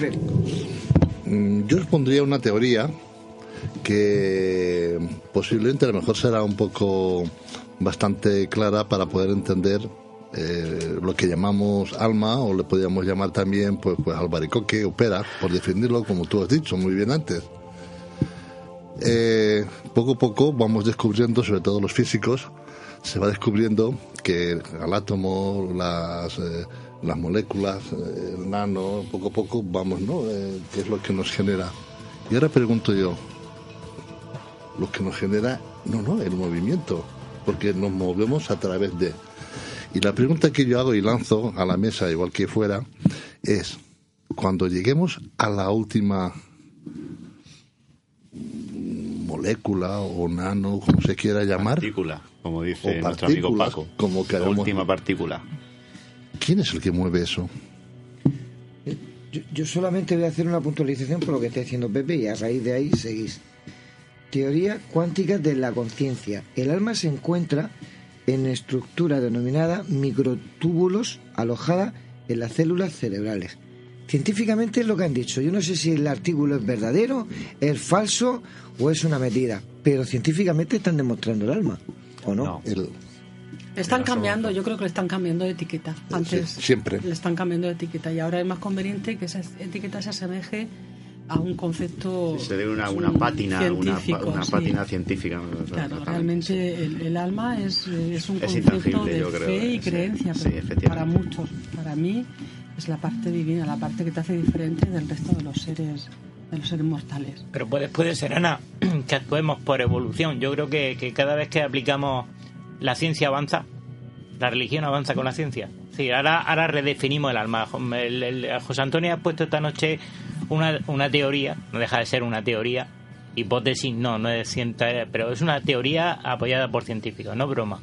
Ahora yo pregunto, ¿realmente lo que estamos haciendo ahí a remolque de lo que el ser humano, del propio progreso del ser humano, vamos redefiniendo, como dijo Ramón, el alma le podemos llamar de muchas maneras, porque a lo largo de la historia le hemos llamado de muchas maneras, pero vamos a, a- a- a seguir en la ruta que llevamos porque la ciencia permite avanzarnos hacia probar o intentar probar algo que muchos no tienen la certeza. Mm, Yo quería hacerte una pequeña observación. Paco, ¿quién es la ciencia para decir lo del alma? Si no cree en el alma, ¿por qué se mete aquí? Claro. Pero sería una teoría, ¿no? Claro, una teoría de la ciencia, otra teoría. Yo quería decir una cosa. Antiguamente los egipcios decían que el alma estaba en el corazón y por eso sacaban las vísceras y en los vasos canopes, el cerebro y todo eso y dejaban el corazón. Eh, Edward Pursen, como bien estamos hablando ahora, la ciencia dice que está en el cerebro, en las neuronas o en las células. O, bueno. Pero yo, me- en mis creencias personales, creo que el alma está en cada una de las células de nuestro cuerpo, que no está alojada en un sitio concreto y ni siquiera está dentro o fuera, sino en cada una de las células de nuestro cuerpo, que no tiene, sí, no tiene un peso exacto, como se ha dicho, 21 gramos. hay 21 gramos, y, y creo que, que, que sí, que, que es eso, que es cada una de nuestras células que tienen conciencia, cada una de nuestras células. Y, y ahí lo dejo. Pero los 21 gramos, perdonad, los 21 gramos, eh, creo que se ha demostrado que es una parte del aire que se queda comprimida en los pulmones y cuando se relaja por enfriamiento, la expulsión eh, del aire, esos 21 gramos, es la, es la capacidad eh, que queda de aire, no es el alma, ¿eh? porque se estaba hablando también de 7 y luego 21, eh, es la, la, la, la- presión que se Sí. queda en el momento de... Se hicieron muchos experimentos al respecto. A mí, me- a mí me da igual los 21 gramos. Los pulmones de Pepe no son la capacidad que tengo yo. No es un resto que se queda. Ya, bueno, pero ¿qué es, qué es, que justo siempre son 21 gramos? No, no, pero no. eh, No, no, que no, que, que- que el experimento tampoco fue así, o sea, Ah, bueno, que, por eso. que, que no fueron 21 gramos. eh, Exacto. Exacto, Vale, vale. eh, y de- o sea, eso es, im- eso es un- una teoría que surgió, y sobre Sí. todo ahí se hizo famosa a, a raíz de la película, de una película de, de cuyo Hollywood. El título fue esa, hace unos años, por cierto, bastante buena, pero, pero ya está, no, no hay mucho más detrás, no hay mucho más detrás. Salvador. Vamos, que yo que- creo que pensar que el alma se pueda pesar me parece un disparate. O sea, si pensamos que el alma es inmaterial, no hay nada que pesar. Porque lo inmaterial, lo invisible, lo intangible, no pesa. Yo creo, yo creo que la ciencia tiene muy poco que decir acerca del alma. Los científicos tienen también derecho a elucubrar, pero reconociendo siempre que lo que dicen acerca del alma se escapa a su competencia. Porque la ciencia se ocupa del estudio de la materia, de aquello que se puede medir, de aquello que se puede pesar, de aquello que se puede palpar. Pero el alma, si existe, no se puede medir, ni se puede tocar, ni se puede palpar. Por tanto, esto escapa a la competencia de los, de los científicos. El concepto de alma ha evolucionado mucho a lo largo de la historia, ¿eh? Y de hecho no siempre se ha pensado que el alma fuera inmortal. Me estoy acordando, me estoy acordando ahora mismo de Demócrito, un filósofo griego que era atomista, que pensaba que todo está compuesto de átomos, incluido el alma. Incluso el alma. El alma está compuesta de átomos, unos átomos más sutiles que los átomos que componen la materia, pero átomos. Y el alma desaparece con el cuerpo y no queda nada. Luego, no necesariamente el alma supone inmortalidad. Se dio una evolución hasta que mm, se pensó que el alma era un principio inmaterial e inmortal, independiente del cuerpo, y que sobrevivía a la muerte del cuerpo. Eso ya con, estamos ya en tiempos de Platón, de, Sócrates, incluso el propio Aristóteles. Aristóteles concibe el alma como algo material que perece con el cuerpo. Lo que pasa es que, bueno, allá entraríamos en temas filosóficos, entendía un, una, un, un entendimiento agente, que es una especie de supraalma o de, o de alma universal, de la que participamos todos, pero que no pertenece al hombre, que es el único principio de inmortalidad, pero que no es propio del hombre. Entonces, bueno, el concepto del alma ha evolucionado mucho. Se puede también confundir alma con espíritu, Sí, esa, esa, siempre hay una confusión con eso. alma con espíritu. Entonces se dice alma, es decir, ánima porque anima el cuerpo, porque anima la materia, porque da vida a algo que no la tiene, algo que es inerte. Entonces, bueno, si mm, somos capaces de eh, mm, juntar en un laboratorio todos los elementos que forman, que forman el cuerpo humano, pues tenemos una masa inerte, pero eso no tiene vida. ¿Qué es lo que da vida a eso que es inerte? Yo puedo combinar como quiera eh, todos los elementos de la tabla periódica, pero para que eso sea vida necesito otra cosa. Y es una causa, decía eh, Aristóteles, es una causa que se viene de fuera. Desconocemos la causa de la vida, conocemos sus efectos, pero de luego la causa es externa a la materia. Y por ahí creo que van dos tiros. Puede ser. Yo creo que el alma existe, el alma es inmortal. Eh, yo creo en la división de cuerpo, mente y espíritu, mente y alma. Eh, los científicos ahora quieren, pues quieren entrar también en ese territorio y nos dicen que el alma se ubica en, el cerebro. Pero más allá de eso, yo lo que yo entiendo es que en el cerebro lo que está es la mente. La mente eh, obedece también a una subdivisión, la mente inferior, la mente superior. Depende en qué estado de evolución esté el ser humano, tiene más contacto con su alma. Teniendo en cuenta que yo creo, mm, básicamente, vamos, básicamente no creo de manera irreversible hasta ahora que el alma existe y que el alma trasciende. Eh, ¿Qué nos diferencia a nosotros del resto de, los animales? Pues eh, entre otras muchísimas cosas, la capacidad de pensar, nos pusimos de pie, tuvimos hambre, tuvimos necesidad de, de solucionar esos aspectos, pero además de hambre, queríamos también escribir en las paredes, dibujamos en las paredes. Desde entonces está, queda demostrado que por muy eh, poco evolucionado que esté el ser humano, el ser humano o el Homo sapiens miraba al cielo y tenía una creencia espiritual. Y desde entonces nosotros somos eso, somos seres humanos con una trascendencia, con una parte física y otra metafísica y otra eh, en continua evolución y en continuo eh, movimiento. Para mí el alma trasciende y cuando morimos, el cuerpo físico, todo eso que son las moléculas, las, eh, pues de alguna manera perece, se deshace, se diluye y el alma trasciende y el alma es el receptáculo, el que recoge todas las experiencias de vida y en un proceso evolutivo dónde va? no va. Nosotros estamos, de alguna manera, lo que estamos en este planeta y evolucionando en este planeta, que quedamos no anclados, quedamos aquí en este planeta y volvemos y el alma se eh, necesita otro cuerpo físico para, para poder seguir evolucionando. Reencarnación. Aunque lo- lo- los griegos entendieron muy bien, Salvador, ¿verdad? Entendieron muy bien el concepto moderno, de nuestro pensamiento más moderno. ¿Por qué la ciencia se mete en el alma? No, no es que se meta en el alma. Lo- Los, egipcios pensaban que el cuerpo había que dejarle, como tú has comentado antes, el corazón. El corazón que era donde estaba el pensamiento. Ellos por error pensaban que el cerebro estaba ahí para ciertas tareas, pero no era lo importante. Lo importante era el corazón para cuando volviera el va y el ka al cuerpo, resucitarlo en la, en la otra vida. Es decir, hay algo que desde la antigüedad hemos comprendido, es la separación del alma de la mente o del pensamiento, de lo que era lo físico de lo extrafísico. Bien, hasta ahí de acuerdo.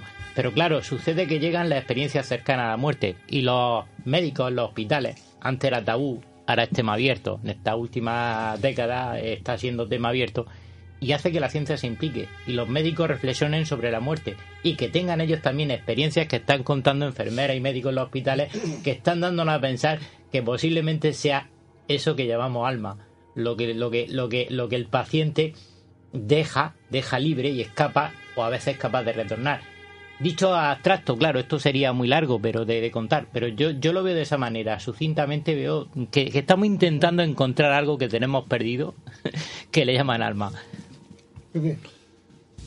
Mm, yo creo que el alma y el espíritu es todo lo mismo.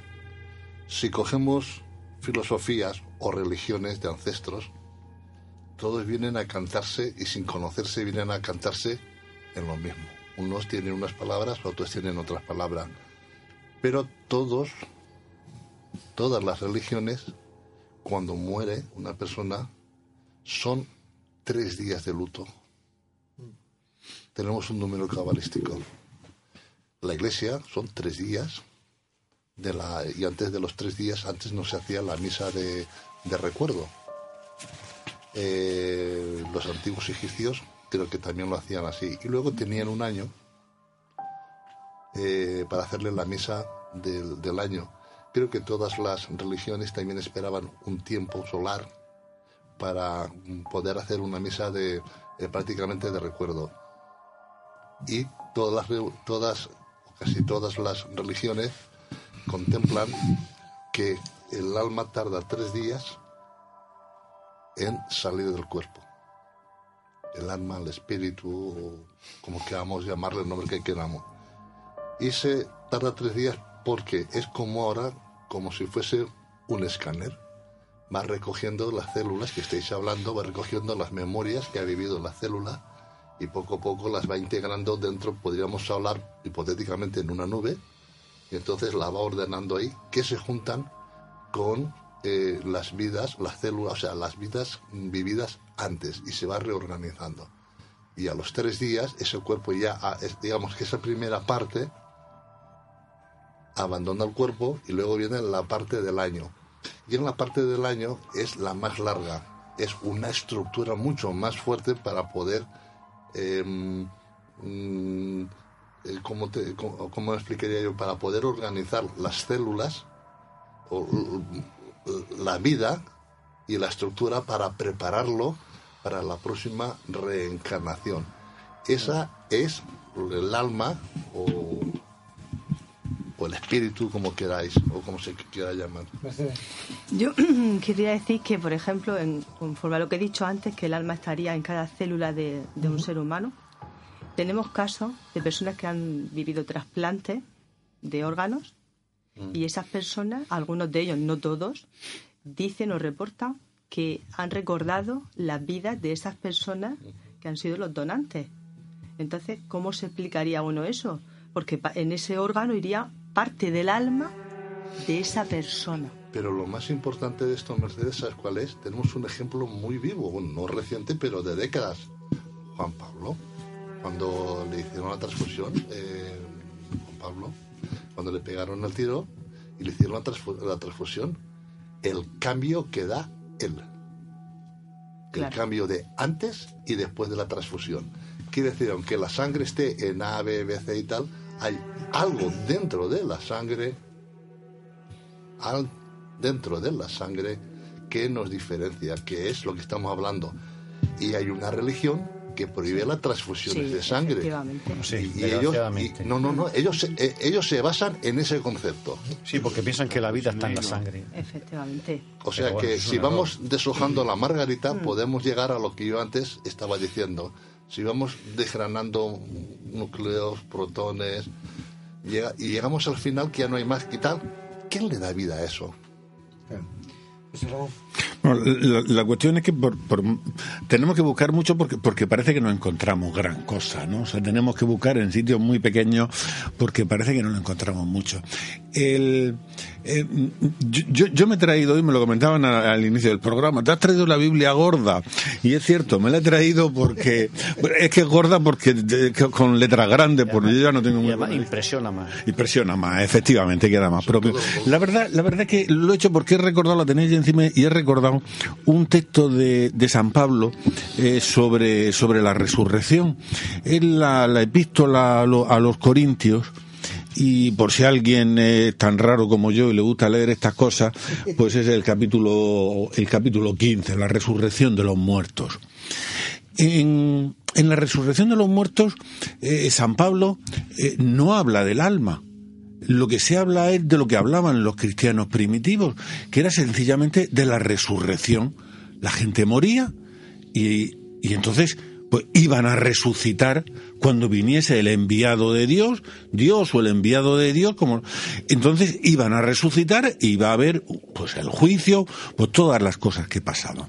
Y él incluso eh, dice aquí, aparte de comentar esas cosas, llega y dice, mm, permitidme que lea un, un, párrafo muy breve, dice, pero dirá alguno, ¿cómo resucitan los muertos? ¿Con qué cuerpo vuelven a la vida? Y, y, entonces se plantea qué es lo que hay. Y entonces dice, bueno, pues no es este cuerpo, es un cuerpo de otro tipo, y discute, y discute cómo es el cuerpo. En ningún momento habla del alma. Y no habla del alma, eh, yo creo porque si él hablase del alma, y como se habla además posteriormente, eh, yo, me disculpáis, yo, yo creo que, hablo de la iglesia eh, quizá porque, porque vivo, porque, porque soy de esa cultura, ¿no? De esta cultura occidental, y es lo que conozco, y es lo que me han educado. Yo creo que llega a meterse en algunos, en algunos líos, en pequeñas contradicciones.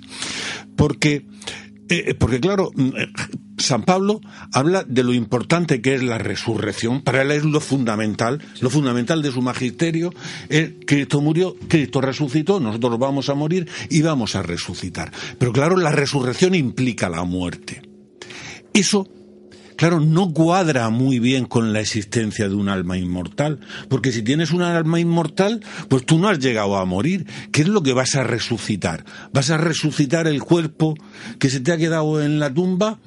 Pues eso no está, no está muy bien. Eh, probablemente es una necesidad que surge, probablemente es una necesidad que surge, aparte creo yo, de bueno, de cuando el cristianismo posteriormente va, va asumiendo, va empapándose pues de todas las creencias filosóficas de las que hablaba Salvador, mucho más evolucionadas, de Grecia, del platonismo, etcétera, pues por, por, otro problema además que tiene. Originalmente el cristianismo piensa en una venida inminente de ese enviado de Dios para hacer el juicio y va a haber un juicio.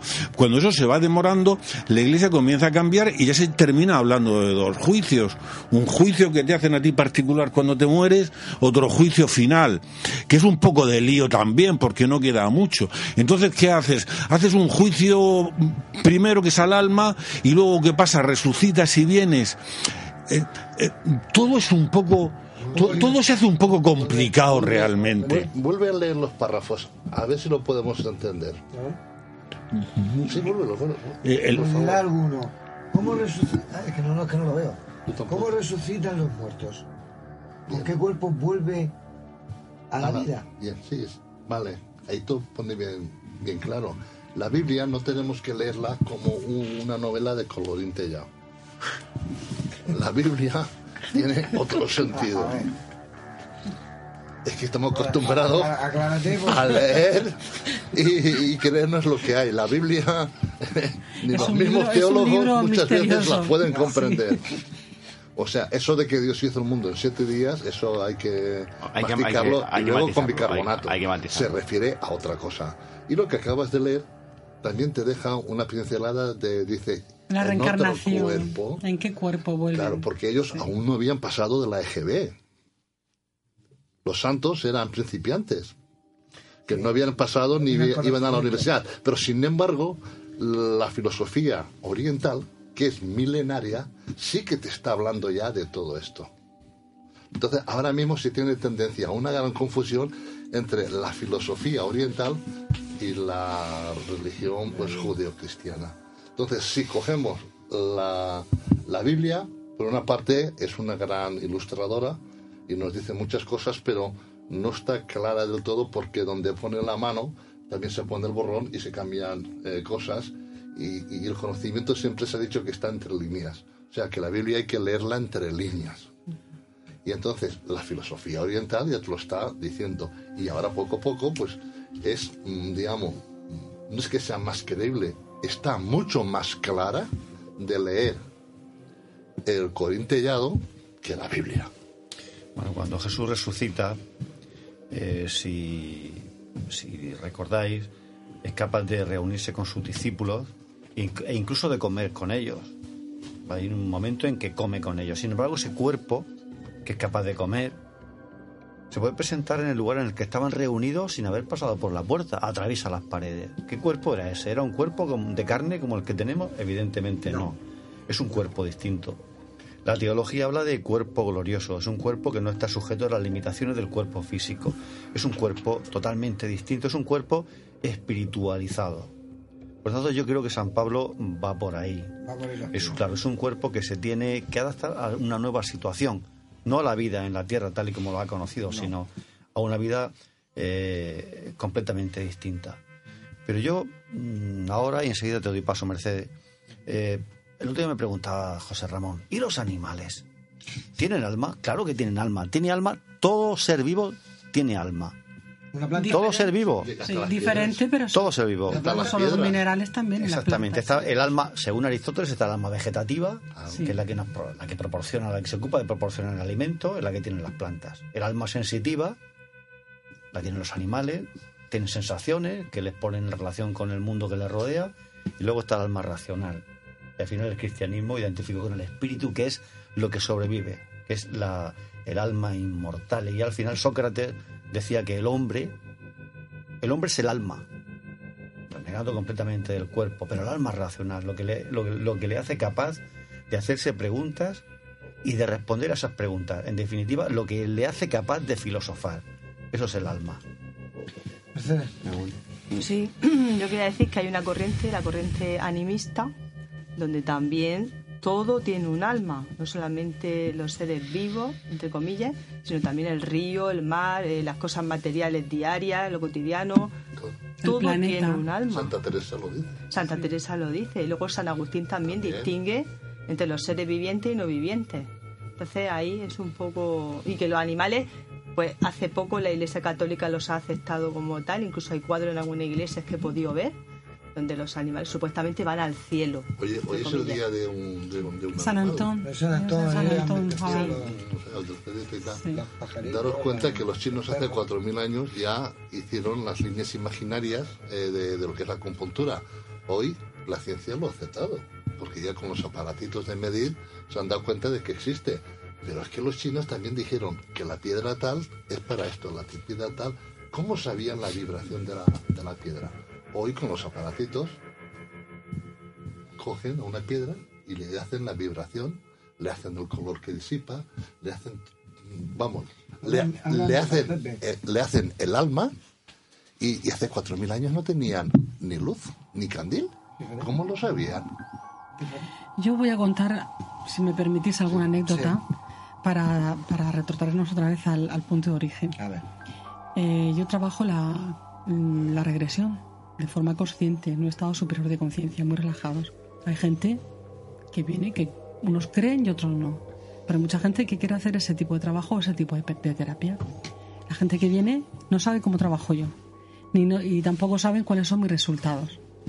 Yo puedo decir que hay un gran denominador común que cuando trabajo la regresión, pues la gente normalmente en el proceso de, de ese trabajo, de esa técnica, eh, se muere en, varias vidas, o por lo menos en una de ellas. Es verdad que va a vidas pasadas y se reconoce, reconoce a familiares con otro cuerpo, amigos, gente que hay presen- en, su vida presente. Bueno, yo voy más allá.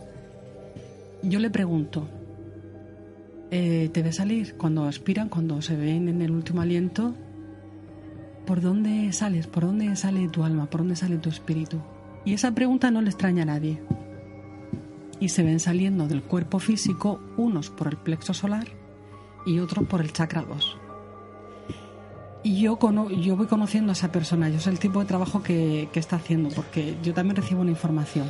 Y es verdad que las personas que están más en contacto con eso que llamamos alma, con el espíritu divino, con la chispa divina, eh, han hecho un trabajo personal ya, ya llevan hecho un trabajo personal y sobre todo son de este tipo de personas pues, con los que estamos aquí, que, que nos hacemos estas preguntas.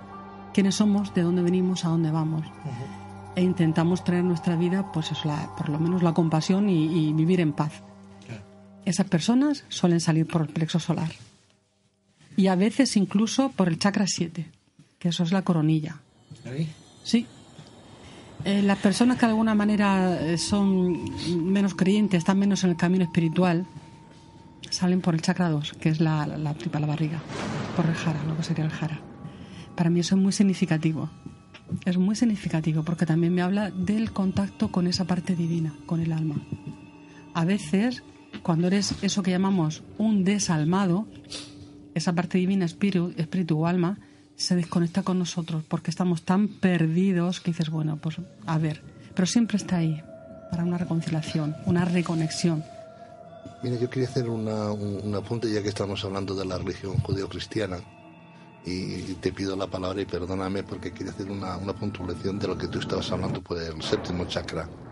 ¿Alguien se ha preguntado alguna vez por qué antiguamente, hasta hace poco, poco tiempo, los, los sacerdotes tenían la coronilla pelada? ¿Se les afeitaba la coronilla? ¿Eso no eran los frailes? Los frailes y los, los sacerdotes. Y los sacerdotes La tonsura. también. La tonsura, sí. Nadie se lo ha preguntado. Pues eso viene, es milenario, y eso es la antena que hay entre el séptimo chakra y la mónada. O sea, el contacto con lo divino. Ah, no Sí, pero no es necesario que te corten el pelo para No, pero conectar, ya antiguamente lo era sabes. eso, o sea, pero era para que el pelo no obstruyese, digamos, la, la comunicación. Y entonces se rapaba, sí, tú, a ver, Yo tengo línea directa, Pepe, no busques. tú tienes wifi. Yo tengo wifi. Nosotros hemos visto fotos en los que hay alguien trabajando las energías y hay un tubo de luz que se pierde hacia arriba. Hemos visto fotos. Bueno, yo también quería contar una anécdota del chakra 2. Sí. Pues yo estaba en mi casa tranquilamente un día viendo la televisión. Ya era un día que estaba muy cansada. Me acuerdo de ese dato. Y estaba viendo la televisión, no estaba haciendo ninguna actividad física. Y de repente noté como si tuviera mariposas en el estómago, como algo que me re- revoloteaba y que se me salía del estómago hacia arriba. Notaba como me salía para arriba y sí. Y quise controlarlo porque me dio un ataque de pánico. Pensé que aquello que salía de dentro se me iba a ir por la cabeza y que no sabía, no podía controlarlo. Entonces me puse muy tensa y con la mente intenté pensar en algo que, que me gustara y lo pude controlar y aquello paró. Y me he hecho muchas preguntas, no me ha vuelto a ocurrir y pensé, ¿y si hubiera salido, hubiera sido un viaje consciente, hubiera significado la muerte. ¿Qué hubiera sido? No sé, me, me he hecho muchas Pues preguntas. si estabas en estado de semiconsciencia podría ser un, un, desdoblamiento, un viaje astral, que es lo más normal. Que Totalmente consciente. Totalmente consciente. Totalmente consciente. Pero ¿qué conciencia? ¿La del ojo Claro. abierto o la del ojo cerrado con conciencia? El ojo abierto totalmente. ¿Con conciencia? Sí, sí, con conciencia total, dominio absoluto. Es muy raro porque eso es así. No, pero sí, hay veces que cuando uno está muy cansado y está en estado de relajación, aunque esté despierto, eso también sucede. Muy cansada. ¿Estabas cansada? Sí. Agotada total. Pues, Sí. O sea, es consciente con el ojo abierto, Sí. pero mm, clausurado completamente. Eso sucede, sí, sí. Entonces sí. Lo, para- lo paralicé. pero entonces, ¿qué sale? ¿El alma? No, no, no, es tu cuerpo astral el que se desplaza cuando te duermes, cuando, cuando ¿Y tú estás descansando. Lo que es un cuerpo astral del alma. Hombre, el cuerpo astral, el cuerpo astral es como un doble tuyo y y el alma es luz. Simplemente al según- principio todavía Según, según Salvador, eh, Jesucristo fue como una. Pero eh, era como un cuerpo Pero Jesucristo parecido. ya estaba muerto y Mercedes no estaba muerta. Ya, ya, ya, ya. sí. La yo principal no diferencia es que no te Que yo mueres. me hago la pregunta. Vamos a ver, todos sabemos lo que es la, la camaraquiria, la hemos hablado aquí Sí, muchas hemos veces. hablado de ella antes Pues también, bueno, sí. pues eso que se ve al principio es la primera parte prácticamente que es la que se desdobla el cuerpo. Es un cuerpo energético. El, el cuerpo cuerpo astral energético. es un cuerpo energético. Vale. Y es del que se vale el cuerpo físico para descansar y, Y bueno, y se evade. de. Sí, y es como un reset que haces cuando duermes. Pues se ve que se va a caer. Que no, Pero que eso no va. tiene nada que ver con, el alma. No tiene nada el alma con es acumulativa de las experiencias para posteriores vidas y a unirse. El cuerpo astral es otra cosa y nada. Yo lo que estoy viendo es que dentro de poco vamos de bautismo. ¿Cómo de bautismo? Ujú. ¿Y eso? Ah, ¿No ha dado jaque mate? Yo también soy vidente. Yo veo que dentro de poco vamos ¿Sí? de bautismo. Bueno, luego ya lo explicará luego. luego. José Ramón. Yo creo que José Ramón se va a convertir. Desde la semana pasada. Pero yo ya estoy, ba- pero yo ya estoy, yo ya estoy bautizado. Lo estoy viendo muy, lo estoy viendo muy pensativo. Además, José Ramón está bautizado y está convertido, pero al revés. O sea, es que la, Ah, la conversión tiene dos caras. Yo estoy bautizado y además con el cirio pascual nuevo, me decía mi madre. El- mm, eh, yo creo que estamos moviéndonos en el programa, yo creo que en, en la doble faceta, que mm, en la doble acepción de alma, ¿no? De, de alma como algo inmortal que queda después, o alma como eso que, que nos hace pensar, como la inteligencia, como nuestra existencia. Eh, Evidentemente, mm, si es algo inmortal, si es algo que, que- que permanece después, eso es algo, pues, pues bueno, pertenece, entiendo, al terreno de la fe y es imposible, no tiene Vamos, podemos hablar, pero no, no se llega a más. Si sin embargo hablamos eh, de lo que pueda ser eh, la inteligencia, que es algo de lo que se ha llegado aquí a comentar en un momento, se ha identificado con la inteligencia, la verdad es que ahora mismo pues yo creo que la ciencia sí tiene cosas que decir. Muy recientemente eh, se han fotografiado se han fotografiado recuerdos formándose en el cerebro. Y, y tenemos un vemos a los animales eh, cómo son capaces de tener mm, comportamientos más menos inteligentes. Probablemente nosotros estamos a un nivel de mayor inteligencia. Yo leía hace unos días como mm, no, no solamente inteligentes, sino hasta solidarios. Yo leía hace poco de un experimento que habían hecho con primates en el cual tenían eh, s- el primate tenía la opción de cuando le daban un plato o algo de comida podía compartirlo con otro compañero o tomárselo él solo. Y tendían a compartirlo porque parece ser que esa red de solidaridad se hacía. Eh, probablemente porque pensaba que a lo mejor quizá otro día el otro se lo iba a hacer a él, pero ese era parecer un resultado. Es decir, hay, hay hasta esos niveles. Quizá nosotros estamos más avanzados, pero necesitamos realmente pensar de la existencia de algo externo, de un alma, para, para para justificar el que nuestro cerebro sea capaz de generar señales, de generar unos circuitos químicos que se activan con unas señales eléctricas.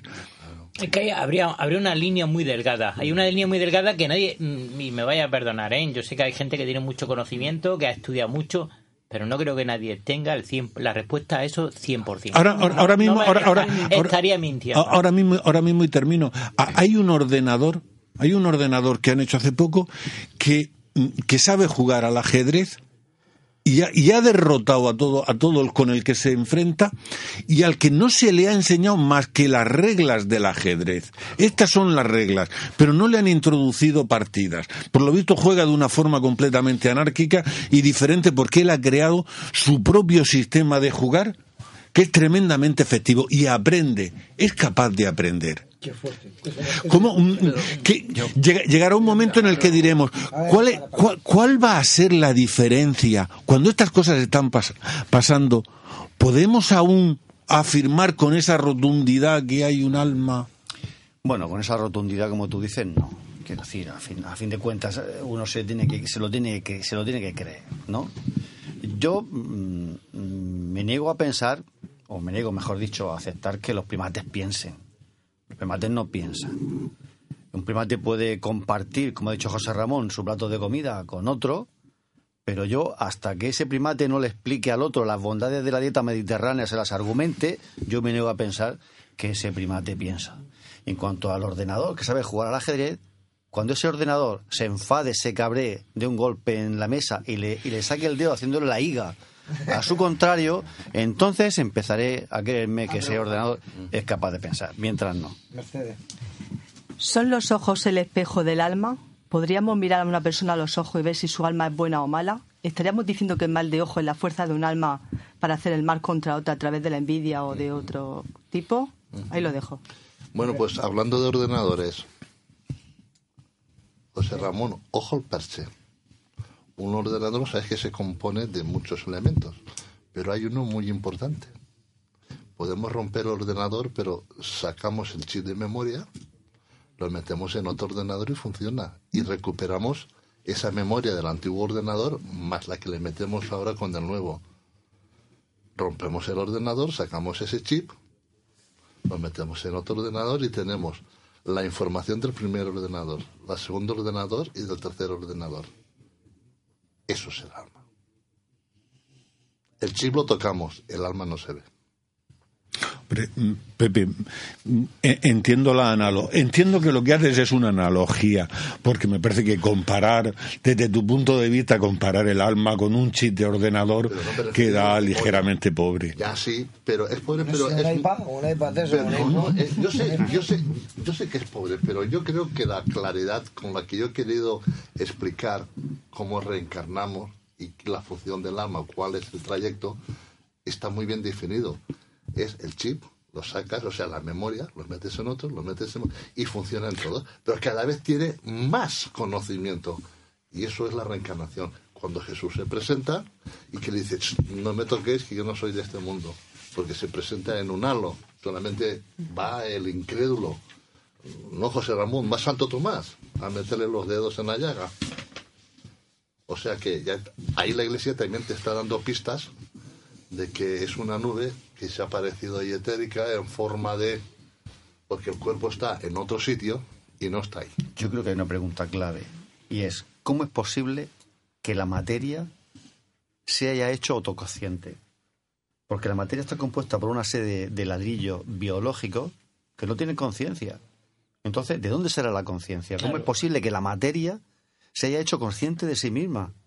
Es el gran milagro, eso es lo que to- ese es el gran secreto, el gran enigma es saber cómo efectivamente a través de, de- de- porque si tiene energía, la Mira. materia tiene energía, pero Algo- no confundamos, energía no es no entra en el plano de la espiritualidad.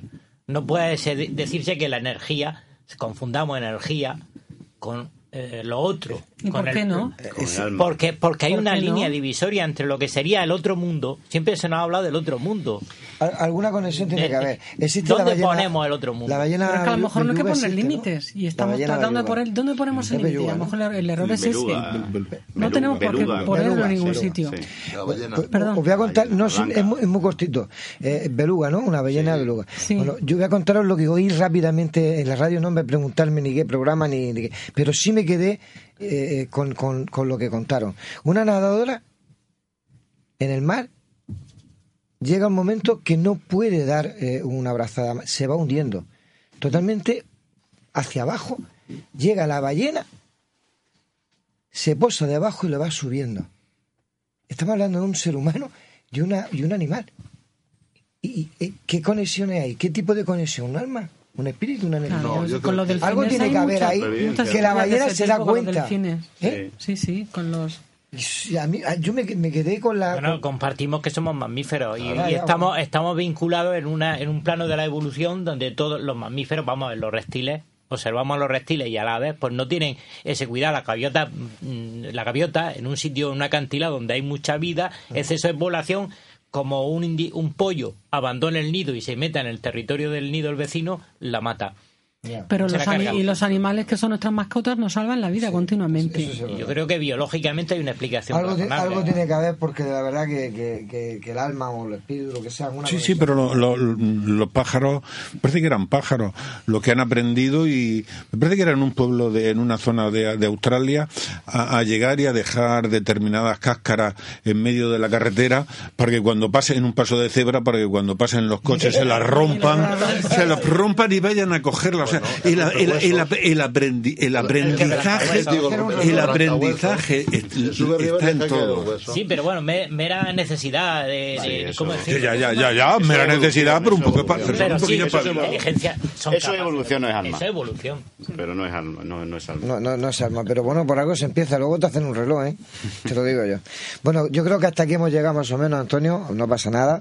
Eh, el alma se quedará siempre eh, como un tema que se habla, se discute, se comenta, pero es muy complicado decir eh, si tenemos o no tenemos, si nos marcan la- las pautas de la vida y, y si, bueno, si después de morir, pues eh, nuestra alma va a engrosar ese gran universo lleno de estrellas y de, y de energía. Yo no sé si hay o no hay alma, pero el ambiente que habéis creado esta noche aquí ha estado muy chulo, que lo sepáis. Venga, pues me alegro. Pues eh, hasta aquí hemos llegado, así que muchas gracias a todos los que esta noche habéis estado aquí, a todos los que nos están escuchando. José Antonio, dale, que nos vamos. Muy bien, pues toda la información del programa la podéis seguir por nuestro Facebook, Nemesis Radio, Twitter, arroba Nemesis Radio 1. Tenemos un email, nemesisradio arroba canalmurcia.com, canal No me tapes que si no, no lo veo.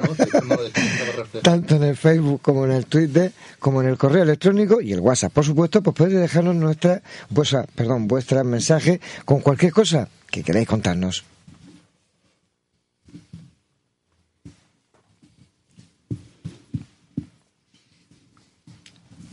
Pepe, ya, ¿eh? Ya.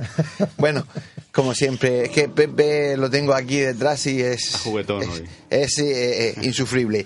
En MSI Radio todos los jueves a partir de las 22 horas en Radio Inter 96.7 de la FM en Murcia y 92.4 de la FM en Cartagena. Y los domingos ya saben a las 21 horas, tanto en Murcia como en Cartagena en Radio Inter y se nos une Radio Inter Economía en la 90.7 de la FM en toda la región de Murcia. Por internet, ya saben que lo pueden escuchar a través de la web www.lainter968.es.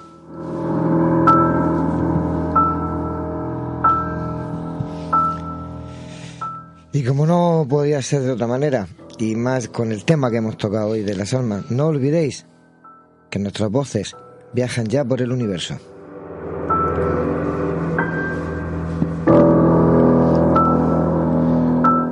Pues hasta aquí hemos llegado. Les deseamos que tengan una feliz semana y les esperamos el próximo jueves aquí en Nemesis Radio. No nos falten, ya saben que pasamos lista y como siempre les digo, si les ha gustado, díganselo a sus amigos para que sigamos haciendo más grande la familia de Nemesis Radio. Y si no les ha gustado, pues díganselo también a sus enemigos. Mándenoslos que nosotros nos encargamos de ellos. Así que buenas noches y Adiós.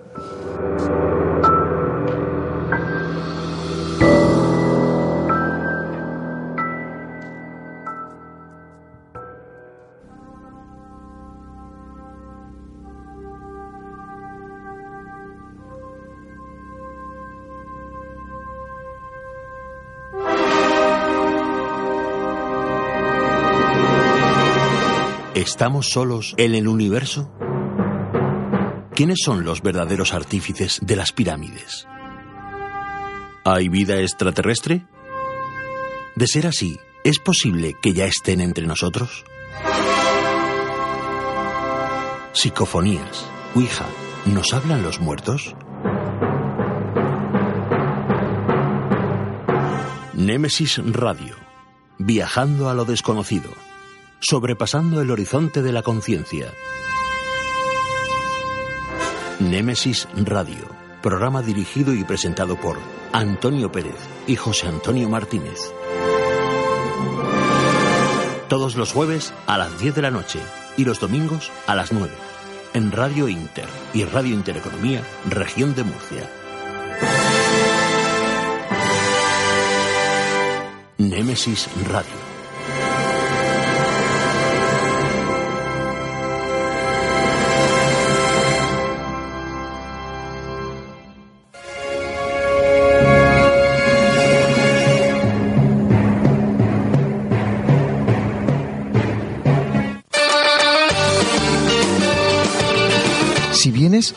Meseguera se siente. La meseguera se disfruta. Restaurante y hotel La Meseguera. Por tradición y calidad, no te la puedes perder. Para reservas, al teléfono 968 840352. En la alberca y en Mazarrón, La Meseguera. Todo un placer para disfrutar y sentir. Grupo La Meseguera.